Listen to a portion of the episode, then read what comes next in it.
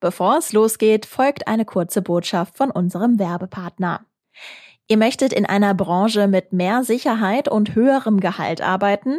Tausende freie Stellen gibt es im IT-Bereich in NRW.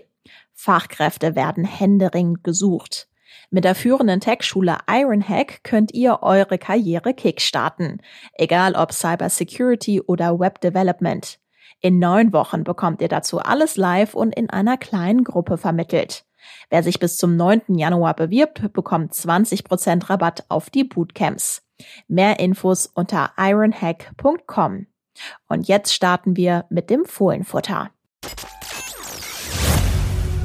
Hallo und herzlich willkommen zum Fohlenfutter Podcast, der letzten Ausgabe des Jahres 2021 und wie anders sollte es sein? Es ist ein Jahresrückblick. Wir blicken zurück auf die größten, wichtigsten, bedeutsamsten Momente des Borussia-Jahres und die eigentlich allerbeste Nachricht ist, das Ganze tue ich nach vielen Wochen mal wieder mit Carsten Kellermann. Du bist zurück. Herzlich willkommen.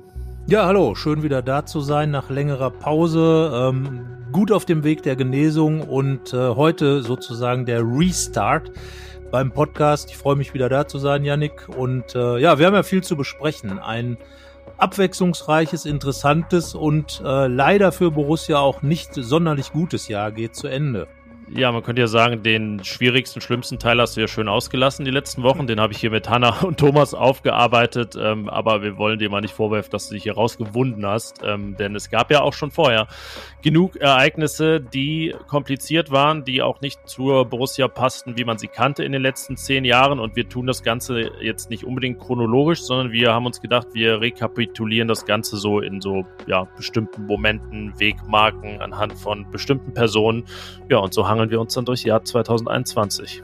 Genau, und es gab ja nun auch viele äh, markante Punkte, die dieses Jahr definieren. Ähm, und wir, wir haben uns mal äh, tatsächlich durch das Jahr sozusagen durchgeklickt, haben geschaut, welche Namen, welche Ereignisse und äh, ja, welche Spiele dann auch eine besondere Bedeutung haben, die man dann auch interpretieren kann auf das gesamte Jahr, auf das, was Borussia Mönchengladbach in diesem Jahr ausgemacht hat. Und äh, ja, ich habe es eben schon gesagt, äh, ein nicht sonderlich gutes Jahr. Und das, Yannick, äh, du bist der Meister der Zahlen belegen eben diese auch. Ähm, ein Jahr, das äh, nicht mal wirklich ausgeglichen war in der Bilanz. Äh, nein, es gab 44 Pflichtspiele, 17 Siege, 8 Unentschieden und 19 Niederlagen und ein Torverhältnis von 70 zu 72. Also insgesamt 142 Tore in 44 Spielen. Aber tatsächlich war dieses Jahr nicht nur Fußball auf dem Rasen bei Borussia, sondern viele große andere Themen und denen werden wir uns jetzt widmen. Deshalb sagen wir viel Spaß bei der letzten Folge des Jahres 2021. Rheinische Post Podcasts. Fohlenfutter, der Podcast für Fans von Borussia Mönchengladbach. Ja, Carsten, ich äh, würde direkt zum Start mal mit der Tür ins Haus fallen und dich fragen, seit wann hatte Borussia nicht mehr so ein schwieriges und sportlich ja auch dürftiges Jahr. Ja, ich glaube, da muss man tatsächlich äh, bis in die Zeit vor der Relegation zurückschauen. Äh, da erinnert man sich natürlich an dieses Jahr, äh, in dem Gladbach unter Michael Fronzek relativ abgestürzt ist, am Ende dann Tabellenletzter war und äh, ja, das dann in äh, der Entlassung Frontex mündete zu Beginn des neuen Jahres. Lucien Favre kam, das ist Geschichte. Aber ich glaube einfach so dieses, dieses gesamte, diese, diese gesamte Unruhe, die dieser Verein ausgestrahlt hat, das ist wirklich etwas, was man in der vergangenen Dekade, das muss man ja sagen, nicht mehr gekannt hat. Es war alles sehr sortiert, es ging immer weiter nach vorne, es ging meistens nach oben.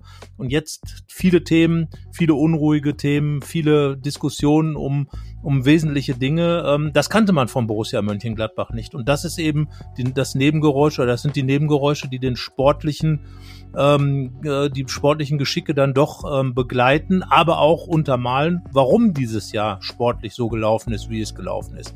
Ich würde sagen, es ist seit diesem letzten Jahr vor der Relegation, vor diesem großen, vor dieser großen Zeitenwende, die wir ja auch schon definiert haben, die in diesem Jahr auch ihr Zehnjähriges gefeiert hat, ähm, ist es wirklich das schwierigste Jahr. Ja, und äh, sinnbildlich dafür stand ein Skandal, muss man sagen, im Januar 2021. Allein das Wort Skandal hat man nicht oft benutzt bei Borussia in den vergangenen Jahren. Und zwar ging es um Brill Embolo.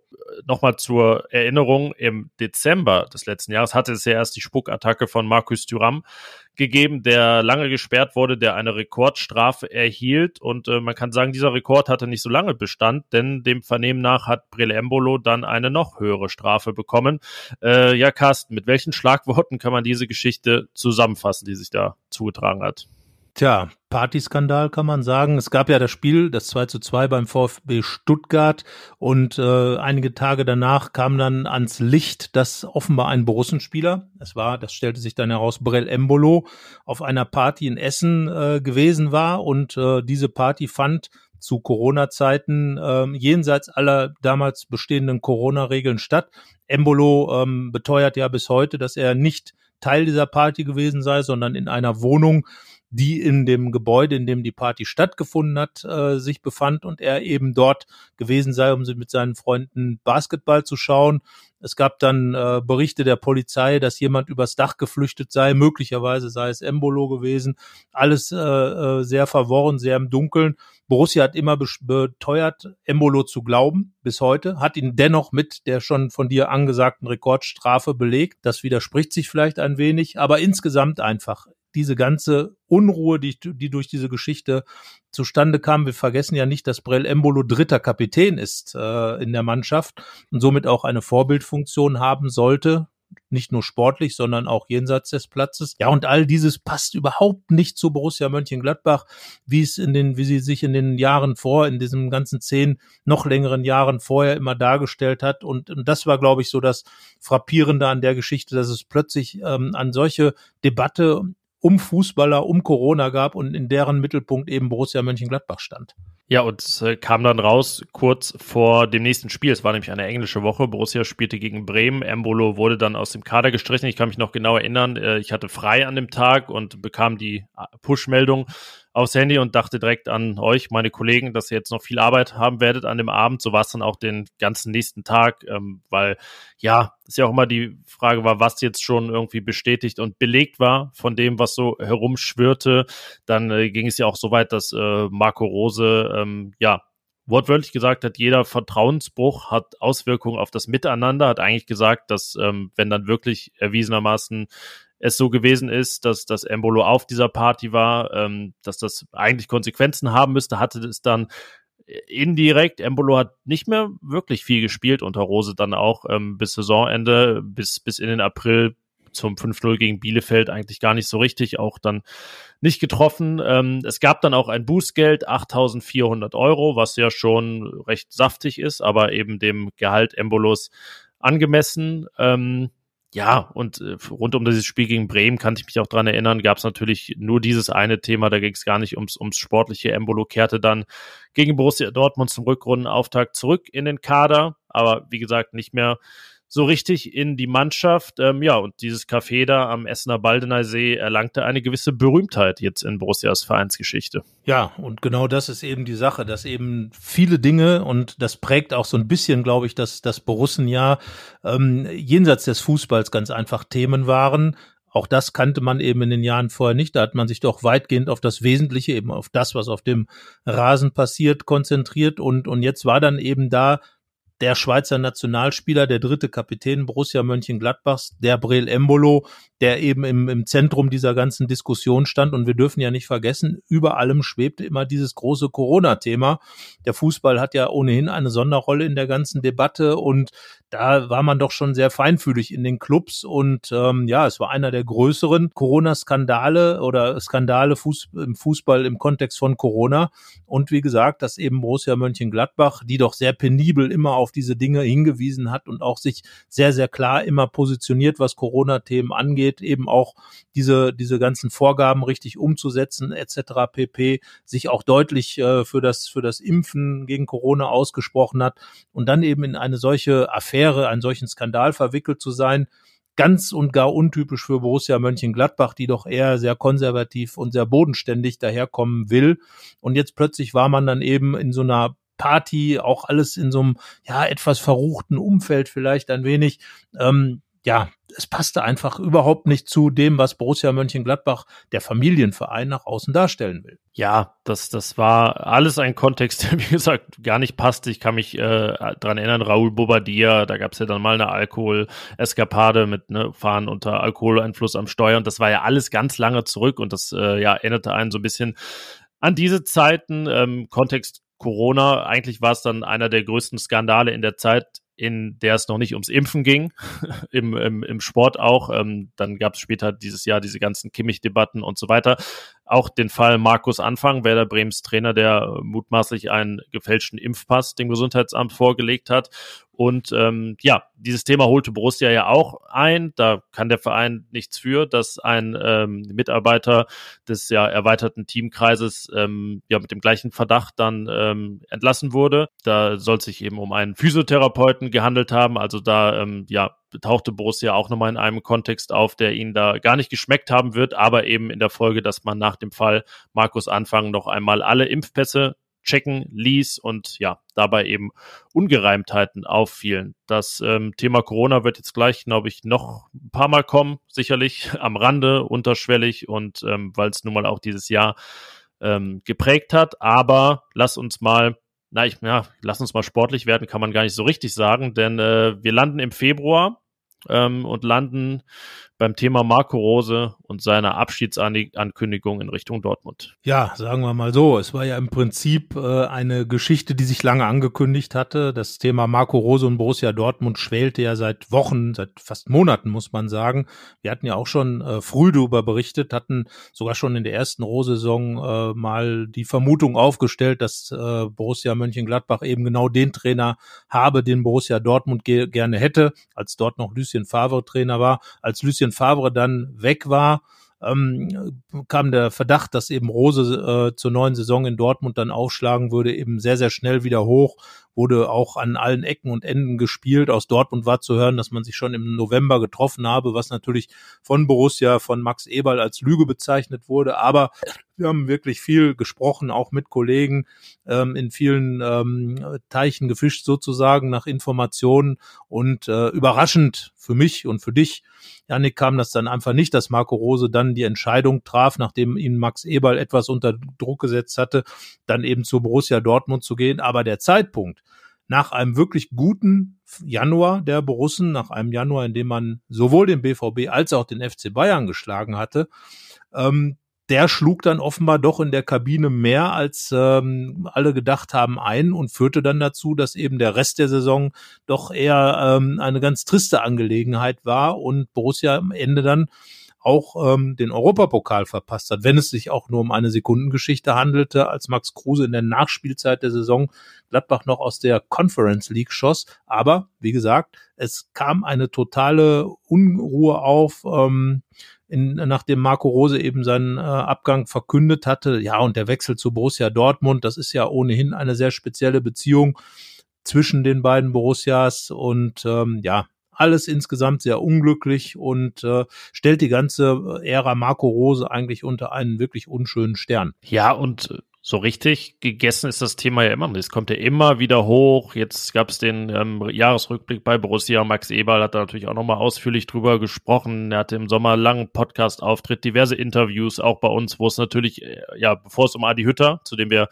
später kommen, ging, erstmal um Marco Rose ging und um all das, was sein Abgang auch die ganze Zeit unter Marco Rose mit dem Verein gemacht hat. Ähm, sehr markant im Kopf habe ich einfach noch diese Pressekonferenz, zwei Tage nach der Abschiedsankündigung. Es war ja der 15.2., das kann äh, auch noch jeder immer wieder geben, der Montag, der Rose Montag, es war nämlich Karneval, was so richtig keiner bemerkt hat, weil ja alle mitten im Corona-Lockdown steckten und dann gab es diese virtuelle Pressekonferenz. Äh, zum Glück haben wir das jetzt hinter uns und die Pressekonferenzen sind trotz der Inzidenzen wieder vor Ort und äh, ja, da saß Marco Rose ähm, und ich glaube, so ein Körpersprachen Inter Interpretator hätte da viel Spaß dran gehabt, ähm, das auseinanderzunehmen, wie er sich da gegeben hat, saß da viel mit verschränkten Armen, hat sich auch noch versprochen, hat Borussia Dortmund gesagt, als er Borussia Mönchengladbach meinte. Ja, und ähm, Max Eberl äh, hat da wirklich zu einem großen Rundum- und Befreiungsschlag direkt angesetzt. Ja, also schuld waren dann alle anderen, alle hatten alles falsch verstanden. Das war so die Hauptbotschaft. Es wurde gelogen und die Unwahrheit gesagt und, und, und, und. Also seitens aller anderen. Und ähm, ja, was Borussia angeht, war es eben einfach jetzt Fakt, dass äh, der Trainer gehen würde, der Trainer, mit dem man eine Ära begründen würde, der ähm, sich hier als ein Trainer angekündigt hatte, der hier wirklich viel vorhatte mit Borussia Mönchengladbach, das auch immer wieder kommuniziert hatte. Und ähm, die Frage, Yannick, die wir uns vorher aber dann schon gestellt haben und auch seitdem immer wieder, war jetzt tatsächlich diese Ankündigung von Marco Rose der Grund, dass die Saison so weitgehend in die Wicken ging? Oder war es einfach nur eine Verstärkung dessen, was eigentlich schon vorher da gewesen war? Und diese These würde ich tatsächlich jetzt einfach mal aufstellen und sagen, nein, ähm, natürlich hat Marco Roses Ankündigung, die Borussia zu wechseln, dazu beigetragen, dass in Gladbach eine große, große Unordnung entstanden ist. Aber das Ganze fiel doch auf einen sehr fruchtbaren Boden, denn wenn man mal den äh, den Bereich Champions League ausklammert, war es doch eine sehr, sehr bescheidene Saison schon bis dahin in der Bundesliga gewesen, mit wenig guten oder Auftritten, die wirklich zum Zungeschnalzen waren, sondern mit vielen Problemen, späten Gegentoren, verschenkten Punkten, all die Themen, die sich danach auch durchzogen kaschiert eben durch eine ordentliche und wirklich teilweise gute äh, Darbietung in der Champions League, die aber nach hinten raus, ähm, wir erinnern uns dann an die Heimniederlage gegen Mailand oder auch das absolut chancenlose 0 zu 2 in Madrid, als nur der Kopf von Romelu Lukaku im Parallelspiel zwischen Inter und Schachter Donetsk verhindert hat, dass Gladbach ähm, eben nicht das Achtelfinale erreicht hat. Also ja, das ist die Frage, die ich jetzt mal an dich weitergebe. Äh, meinerseits die Antwort habe ich schon gegeben. Und ähm, ja, also Roses Abgang hat Borussia durcheinander gebracht, aber vor allem, weil es eben auf sehr fruchtbaren Boden sportlich fiel. Ja, ist ein bisschen ja der gordische Knoten dieser, dieser Rose-Zeit und ähm, es hat sich so alles auch die Klinke in die Hand gegeben. Gewisse Tendenzen gab es eben schon im Herbst, du hast genau richtig gesagt, ähm, ohne die Champions League-Auftritte wäre das wahrscheinlich schon ganz anders interpretiert worden. Ist auch meines Erachtens kein Fehler, dass es dann so interpretiert worden ist, wie es interpretiert worden ist, weil das nun mal ja zum Teil ja historische Auftritte waren, aber ähm, hinten raus eben auch viel Glück dabei. Das war verdient, aber auch ein bisschen sinnbildlich für das, was Borussia da in der Bundesliga gezeigt hat. Und ja, nach wie vor ist ja dieser Januar für mich so ein gewisses Rätsel, warum Borussia da nochmal so aufspielen konnte. Das waren ja wirklich ne, Siege gegen Bayern, gegen Dortmund, als man sogar Rückstände gedreht hat, mal nicht Vorsprünge verspielt hat. Ähm, das passte so gar nicht ins Bild. Ähm, aber ja, so richtig wird man es wahrscheinlich final nicht mehr erklären können. Ähm, ja, und vielleicht das Spiel, an dem man am ehesten so diesen Verfall festmachen kann, da werden wir auch später noch zukommen, das ist das Derby äh, Anfang Februar, also gut eine Woche vor Roses Abschiedsankündigung, das für mich auch viel sinnbildlicher ist für das, was danach kam in Form einer Niederlagenserie. Es gab ja dann nur dieses ähm, 0 zu 0 gegen den VfL Wolfsburg, das irgendwie nicht so ganz in die Reihe passte, sonst äh, wäre es etwas nahtloser gewesen und eine Rekordniederlagenserie. Ja, aber so gab es sieben in Folge nach Roses Abschied. Und ähm, ja, hast du das Gefühl, es ist jetzt irgendwann bald mal der Punkt da, wo so ganz final der Deckel drauf gemacht wird, weil ich das Gefühl habe, ähm, solange es auch jetzt sportlich nicht rund läuft bei Borussia, mh, mm, beginnt nicht so richtig die neue Zeit. Also landet man immer wieder in dieser Ära Marco Rose. Ja, gut, die Ära Marco Rose gehört nun mal zu dem, was gerade passiert ist. Äh, dort ist offenbar viel mehr in Unordnung geraten, geraten bei Borussia, als, als alle gedacht haben. Die Mannschaft äh, hat offenbar äh, doch groß, große Probleme, äh, eine Struktur zu entwickeln. Wahrscheinlich, weil die Struktur vorher schon ähm, kaputt gegangen ist. Und äh, viele Probleme, die im Moment äh, da sind, haben sich ja auch in der vergangenen Saison schon angekündigt. Gegentor, Flut, ähm, äh, wirklich zu leichte Gegentore, immer wieder Fehler, Unkoordiniertheit in der Mannschaft, strukturelle Probleme. Das haben wir auch alles angesprochen, ähm, als dann eben das Thema Adi Hütter als Nachfolger von Marco Rose aufkam. Aber wie gesagt, das ist eine Sache, die sich durch die gesamte Saison zog. Und du hast den Januar angesprochen, wenn man mal schaut, es gab das 1-0 in Bielefeld das äh, ja ähm, auch jetzt nicht gerade souverän herausgespielt wurde, aber es war eben ein Sieg. Aber wenn man mal durchschaut, dass Gladbach gerade in dieser Saison vor allem äh, auf der ganz großen Bühne gut performt hat. Sprich also in der Bundesliga gegen die Bayern, gegen den BVB im Januar, vorher dann äh, eben in der Champions League, aber so den, den Alltag, das Schwarzbrot äh, doch etwas vernachlässigt hat. Ähm, man könnte es jetzt in verschiedene ähm, Richtungen interpretieren, muss aber nicht sein. Grundsätzlich sage ich, ähm, es hat einen Strukturverlust gegeben, der natürlich jetzt nachhängt. Und ähm, Adi Hütter wurde wahrscheinlich von der, sage ich jetzt mal, negativen Qualität dessen, was, was eben nicht mehr da war, doch schon arg überrascht ähm, und hat es bis jetzt nicht geschafft, wieder die Strukturen zu stabilisieren und ähm, auch eine Hierarchie in der Mannschaft aufzubauen. Und das sind offenbar Dinge, die in dieser Saison unter Marco Rose, in der zweiten Saison unter Marco Rose verloren gegangen sind. Natürlich will Max Eberl das nicht hören. Er wird sagen, ja, es war hauptsächlich diese Geschichte, dass eben die Ankündigung von Marco Rose, so, so sagt es ja auch die Mannschaft. Aber wenn man wirklich mal hinschaut, gab es viele Probleme, die dann natürlich nochmal verstärkt wurden, schon lange vorher. Also muss man die gesamte Saison sehen und einfach sagen, das, was im Moment passiert, hat auch seinen Ursprung ganz klar in der vorigen Saison. Ja, das sind ja auch gar nicht immer die riesigen Fehler, wo man ganz klar benennen kann, das ist es jetzt, sondern irgendwie ist es auch ein schleichendes Gift bei Borussia, weil in vielen Bereichen halt man so ein nur ein bisschen teilweise auch unter dem äh, gelandet ist, was, was auch drin ist. Und äh, also es muss immer nur hier und da ein bisschen irgendwas nicht optimal laufen. Dann merkt man, dass das ganze Gebilde so ins, ins Wackeln kommt. Ähm, ich wollte nochmal auf diesen, diesen Januar zu sprechen kommen. Ich habe gerade geguckt, also ich habe ja vorhin gesagt, 17 Siege, 19 Niederlagen in, im Jahr 2021. Wenn man den Januar rausnimmt, dann ist man bei 13 Siegen und 19 Niederlagen. Also dieser Januar schönt die ganze Bilanz noch in Teilen. Borussia dann ab Februar wie ein Abstiegskandidat unterwegs, punktemäßig, wozu aber nicht die eigentlich größten Spiele der Vereinsgeschichte in den vergangenen 40 Jahren passten, denn was fast schon ein bisschen in Vergessenheit geraten ist, Borussia hat ja im Champions League Achtelfinale gespielt. So ist es, wie gesagt, äh, trotz der Chancenlosigkeit in den letzten beiden Spielen gegen Mailand und Madrid, vor allem dann in Madrid, gab es ja diese Vergleiche mit wem auch sonst, Pep Guardiolas Manchester City, das ja Borussia durch ihre Champions League, jüngere Champions League Geschichte wirklich wie eine Klette begleitet. Ja, und man muss sagen, zwei Spiele, beide fanden ja in Budapest statt, aufgrund der Corona-Situation. Also eigentlich ganz, ganz bitter, diese Champions League auch, ähm, dass man äh, eigentlich gar nichts davon mitbekommen hat als Fans. Man spielt gegen Madrid, man hatte dieses Wiedersehen mit Inter Mailand natürlich riesengroß mit dem Dosenwurf. Dann spielt man gegen diese 1,1 Milliarden Euro Truppe von Pep Guardiola wieder und das dann eben in Budapest. Ähm, ganz tragische Geschichte und beide Spiele muss man einfach sagen, chancenlos Borussia Mönchengladbach gegen einen Manchester City, was einfach in der Zeit, in der Phase wahrscheinlich die beste Mannschaft Europas war und äh, Gladbach wirklich keine Chance gelassen hat, Gladbach auch gar keinen Schlüssel gefunden hat, diesem Fußball, ähm, dieser Passmaschinerie, dieser ganzen Geschichte was entgegenzusetzen. Aber das muss man einfach sagen, das war wirklich das, was dieses Jahr nochmal ganz wichtig gemacht hat. Die Achtelfinalteilnahme, gerade auch im Corona-Kontext, hat Borussia wichtiges Geld beschert dass ihr wahrscheinlich da ähm, wirklich sie ja nicht gerettet hat, aber ganz, ganz wichtig eben war, um die doch arg gebeutelte Vereinskasse da zu füllen. Ähm, das war eben der wichtige Aspekt, dass es geklappt hat mit diesem Achtelfinale, aber leider beide Spiele hatten nicht die Größe, wo man jetzt sagen kann, ja,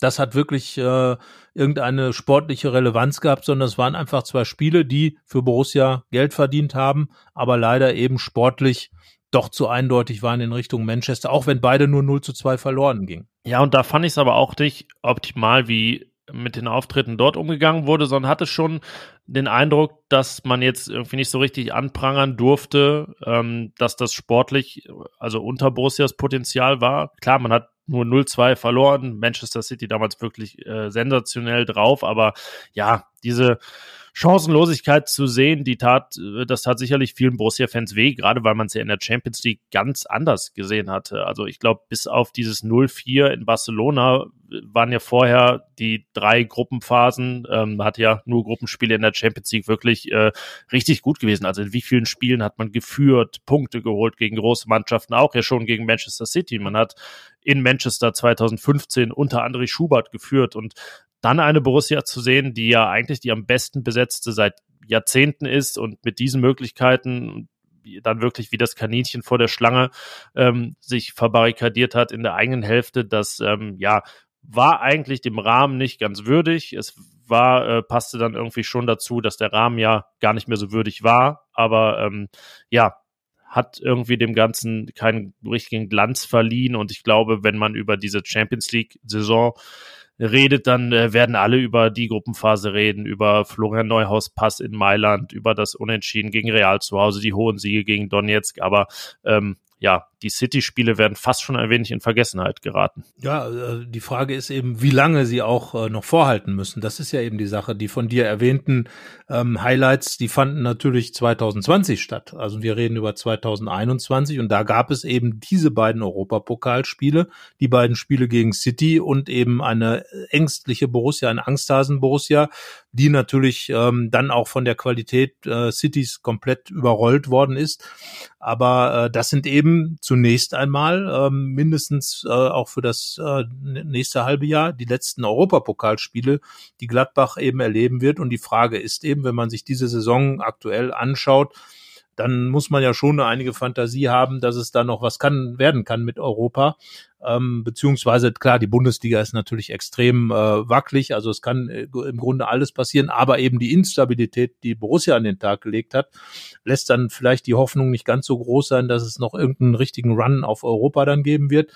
Deswegen kann es sein, dass das für lange Zeit die letzten beiden Europapokalspiele, insbesondere Champions League Spiele gewesen sein könnten, die Borussia Mönchengladbach erlebt hat. Ja, und das bleibt dann eben auch stehen ähm, in den Geschichtsbüchern, wenn man dann über diese sogenannten magischen Nächte redet, ist eben erstmal der Full Stop, ähm, ist dann eben an der Stelle Manchester City 0 zu 2, keine Chance gehabt.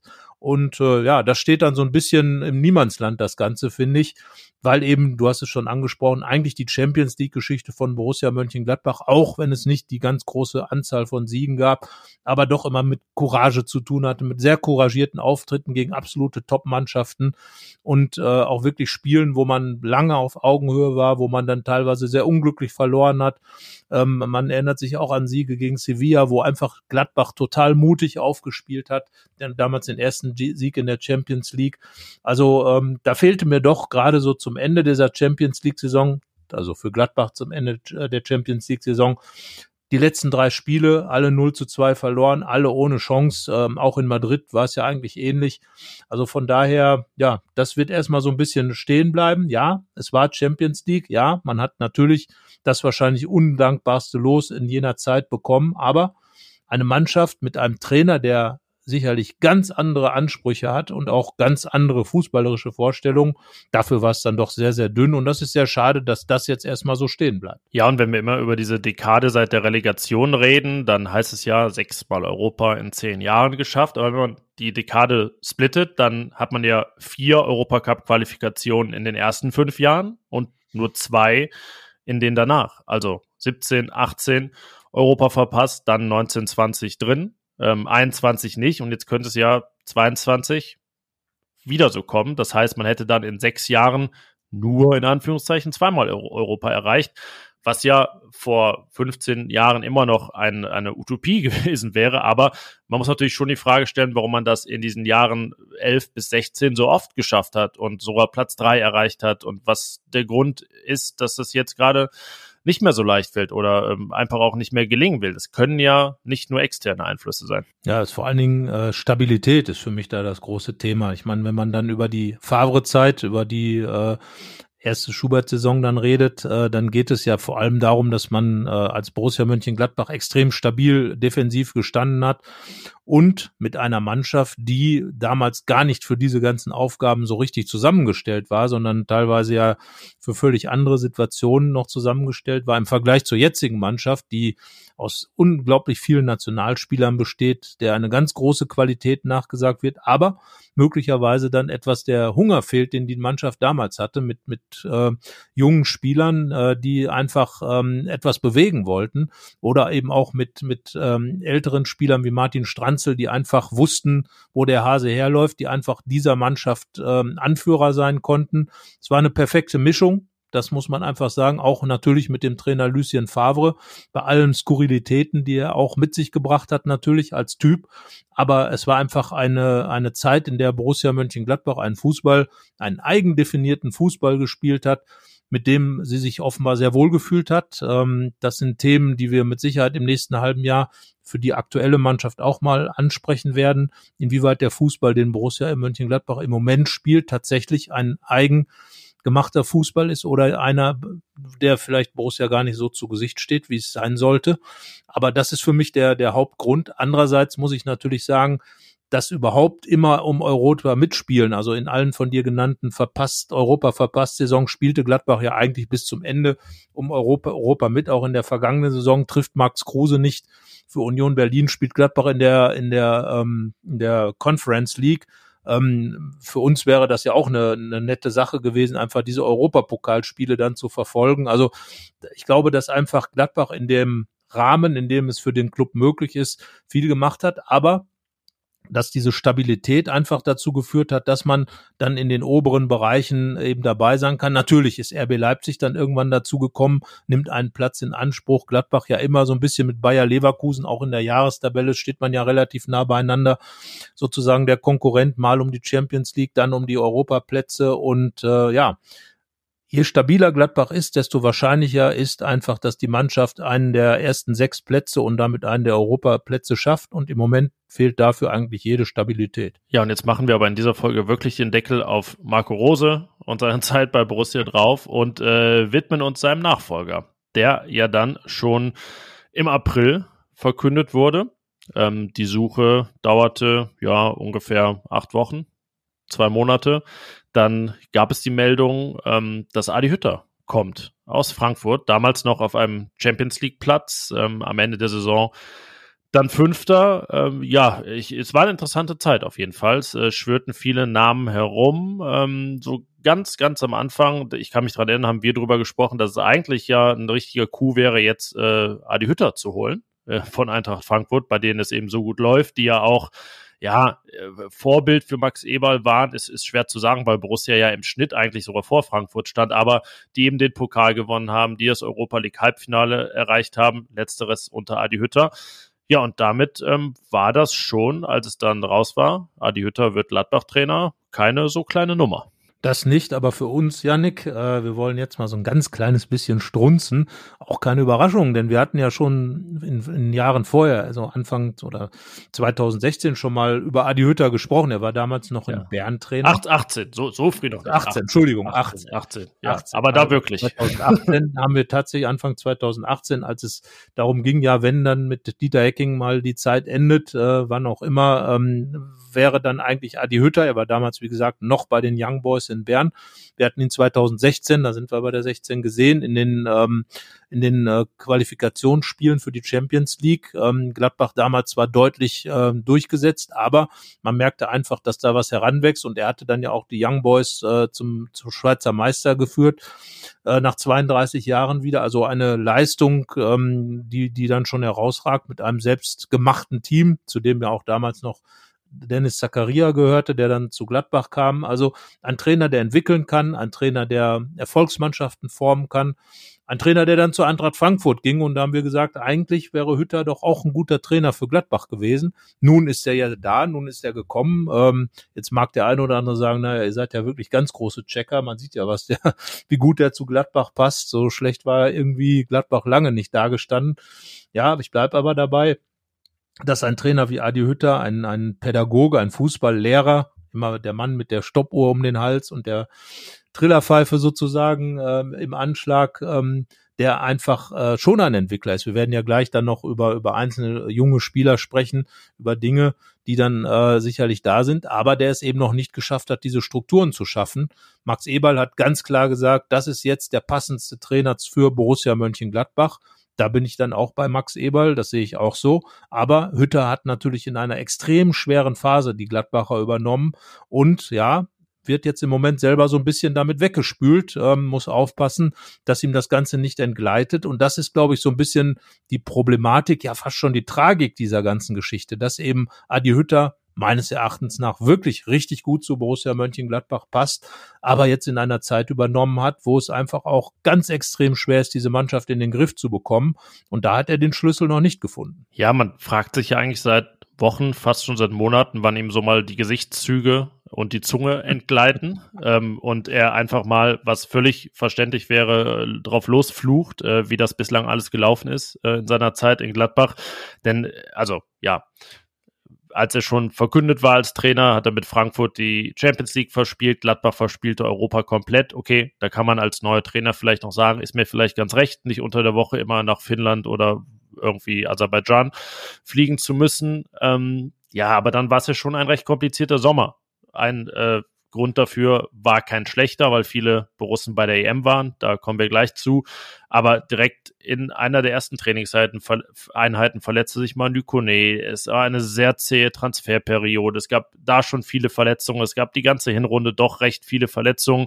Ähm, da hat Adi Hütter jetzt nur nach dem letzten Spiel auch nochmal drauf hingewiesen, was er sonst immer auch versucht hat zu vermeiden. Also ja, es ist auch irgendwie immer, man hat das Gefühl, ein, ein innerer Kampf von Adi Hütter mit sich selbst, wie er jetzt damit umzugehen hat, weil ähm, ja, er glaube ich, wenn er ganz äh, frank und frei sprechen würde, äh, etwas, etwas anders sich äußern würde über das, wie seine Zeit bislang gelaufen ist in Gladbach. Ja, wahrscheinlich. Also ähm, er ist ja als hat ja diesen österreichischen Charme so ein bisschen und äh, versucht das dann immer in nette Worte zu kleiden, aber äh, vieles ist einfach schlecht gelaufen aus seiner Sicht. Ähm, er hat vieles versucht, Manche Dinge haben natürlich auch nicht funktioniert. Also es geht auch nicht darum, jetzt hier Adi Hütter von allen äh, Dingen freizusprechen.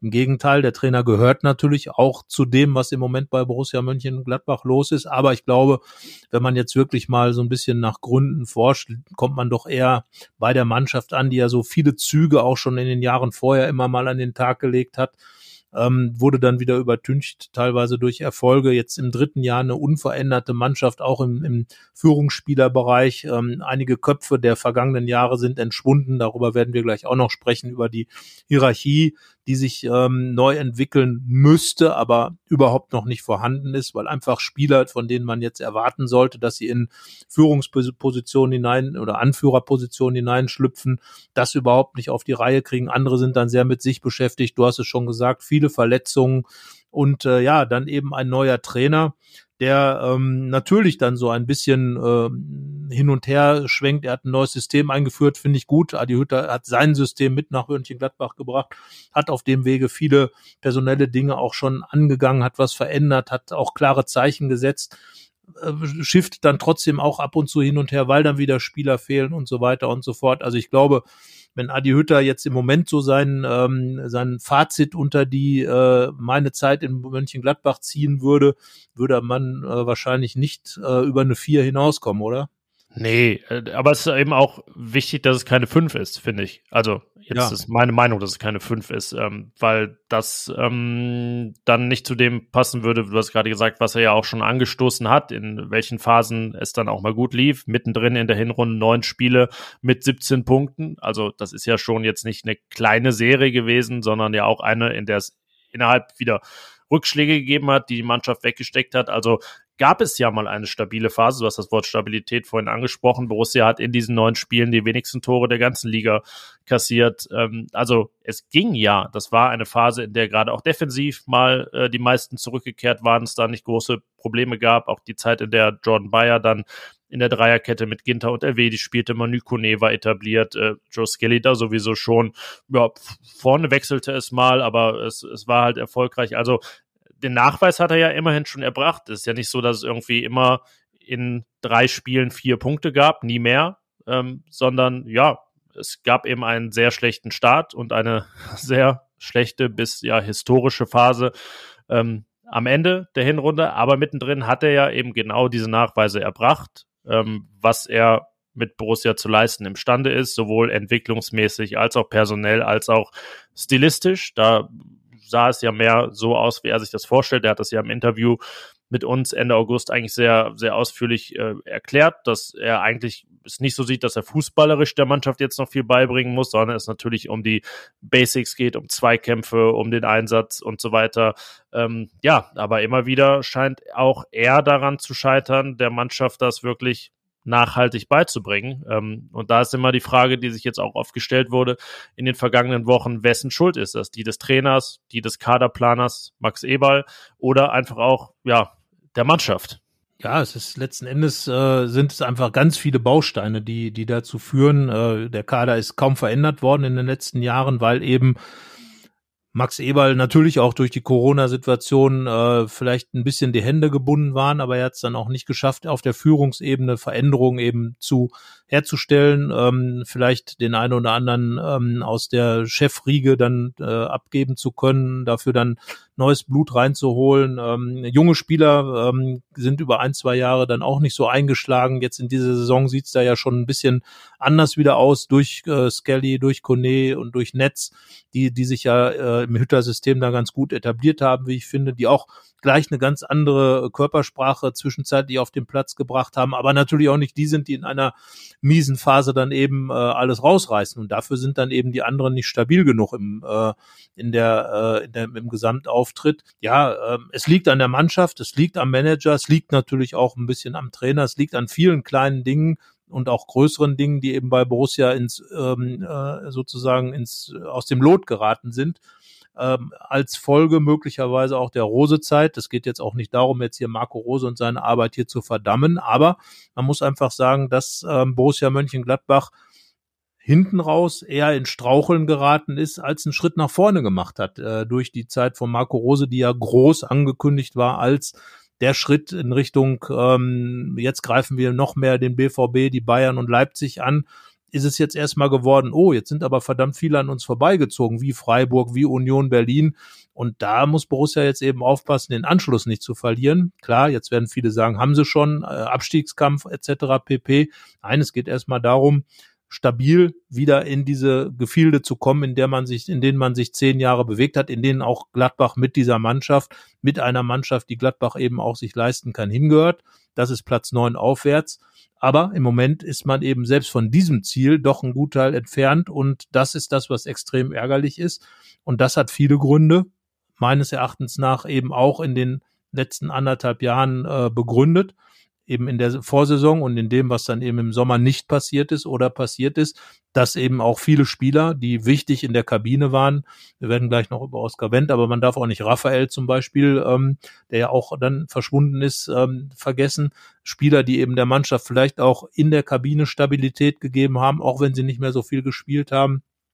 Und das sind alles Faktoren, die so in dieser Art und Weise eben nicht aufgefangen werden konnten. Ja, deswegen muss man sich irgendwie auch damit anfreunden, dass viele Fragen erst in den nächsten Monaten beantwortet werden, dass äh, noch keine finalen Urteile jetzt nach einer Hinrunde Adi Hütter gefällt werden können, ähm, dass man ihm auch die Chance geben muss, sich einfach äh, wieder und neu zu beweisen, wenn dann auch personell es wieder ein bisschen besser aussieht, wenn er gerade defensiv auch mehr so aufstellen kann, wie er sich das vorstellt, wenn er einfach auch rigoros ähm, die aussortieren oder außen vor lassen kann, die nicht mitziehen, so wie er sich das wünscht. Ähm, das ist ja auch nicht immer zu 100 Prozent in seiner Macht, weil er ja dann auch vielleicht äh, Vertragsfragen und überhaupt ähm, die Frage im Mittelpunkt steht, wer denn dann im Sommer noch da ist. Aber ja, deswegen steht auch gar nicht äh, zur Debatte, ob Adi Hütter in nächster Zeit nicht mehr Borussia-Trainer ist. Klar, nach jeder der hohen Niederlagen zuletzt kam das Thema auch immer mal wieder auf. Ähm, aber ja, eigentlich äh, wirklich da ist es halt nicht. Ähm, das ist dann eher äh, aus der Emotion heraus natürlich von, von Fans, aber da auch nicht in der Breite. Ähm, ja, deswegen werden wir Adi Hütter, bin ich mir sicher, mindestens noch in der Rückrunde in Gladbach sehen. Was dann passiert, ja, das äh, vermögen wir jetzt alle äh, gar nicht zu sagen. Ähm, das ist äh, völlig offen zum jetzigen Zeitpunkt und Deswegen lass uns wieder dem widmen, was gewesen ist und was wir schon einordnen können. Und da landen wir bei dem Mann, der eigentlich einer der wenigen ist, der über fast jeden Zweifel erhaben ist, der vielleicht das beste Jahr in seiner Karriere hatte, vor allen Dingen geprägt von einer grandiosen Europameisterschaft mit einem Spiel, einem Auftritt, das äh, ja sicherlich überhaupt einer der Borussen-Höhepunkte des Jahres ist. Er fand nur nicht im Borussia-Trikot statt, sondern in dem der Schweizer Nationalmannschaft. Und ja, alle können es sich denken, die Rede ist natürlich von Jan Sommer. Ja, also Jan Sommer ist, wenn man jetzt dieses gesamte Jahr mal sieht, trotz äh, dieser unglaublichen Gegentorzahl von über 70, ähm, ist er einfach äh, der Mann des Jahres. Ähm, für sich persönlich aber natürlich auch eben in Gladbach, weil man mag sich ja gar nicht ausmalen, was passiert wäre, wenn Jan Sommer in der Form der letzten Wochen nicht da gewesen wäre dann wäre das Ganze viel schlimmer, dann wäre vielleicht Adi Hütte auch nochmal ganz anders unter Druck geraten, dann wäre ganz Gladbach völlig anders unter Druck geraten, weil dann ähm, hätte man doch sich noch die ein oder andere ziemlich üble und hohe Niederlage wahrscheinlich ansehen müssen. So hat Jan Sommer dann nochmal das größte Unheil verhindert. Ja, und das ist die logische Konsequenz dessen, was er eigentlich in der Rückrunde der vergangenen Saison und insbesondere dann eben auch bei der Euro gezeigt hat, wo er dann ja ähm, in dem äh, Höhepunktspiel für ihn ähm, diesen Elfmeter von Kilian Mbappé gegen Frankreich gehalten hat und damit die Schweiz eine Runde weitergehalten hat. Jan Sommer vorher im Spiel auch schon grandiose Paraden gezeigt. Ähm, ja, und er hat das einfach eins zu eins mit in die Saison genommen, ähm, ganz wenige Fehler gemacht. Ähm, Im Gegenteil, plötzlich hält er auch das, was, was wir ja ähm, ihm öfter mal so ein bisschen unter die Nase gerieben haben. Er hält auch unhaltbare Bälle, wo man sagt, puh, ja, da, da muss man schon was drauf haben, um den dann eben nicht ins Tor zu lassen. Und ich finde, er ist auch als Typ, er ist als Anführer, er ist einer von den Borussen, die sich wirklich gegen das, was da im Moment passiert, äh, gestemmt hat in den vergangenen Wochen, hat dann auch in Hoffenheim natürlich dazu beigetragen, dass dieser eine Punkt wenigstens noch gerettet wurde. Was er da gehalten hat, war ja eins plus meiner Meinung nach, also Wahnsinn. Und ja, mit diesem Torwart im Rücken, da kann man natürlich auch als Adi Hütter in die Rückrunde gehen. Normalerweise muss man mit Jan Sommer jetzt sofort nochmal ein Jahr verlängern, um, um den einfach bei der, bei der Stange zu haben, um äh, schon mal einen, einen Flock sozusagen zu setzen. Und äh, drumherum kann Adi Hütter dann eine Mannschaft aufbauen, weil das, was Jan Sommer gezeigt hat, das ist einfach so, so spielt einer, der auch Kapitän ist, der eine Mannschaft anführen will.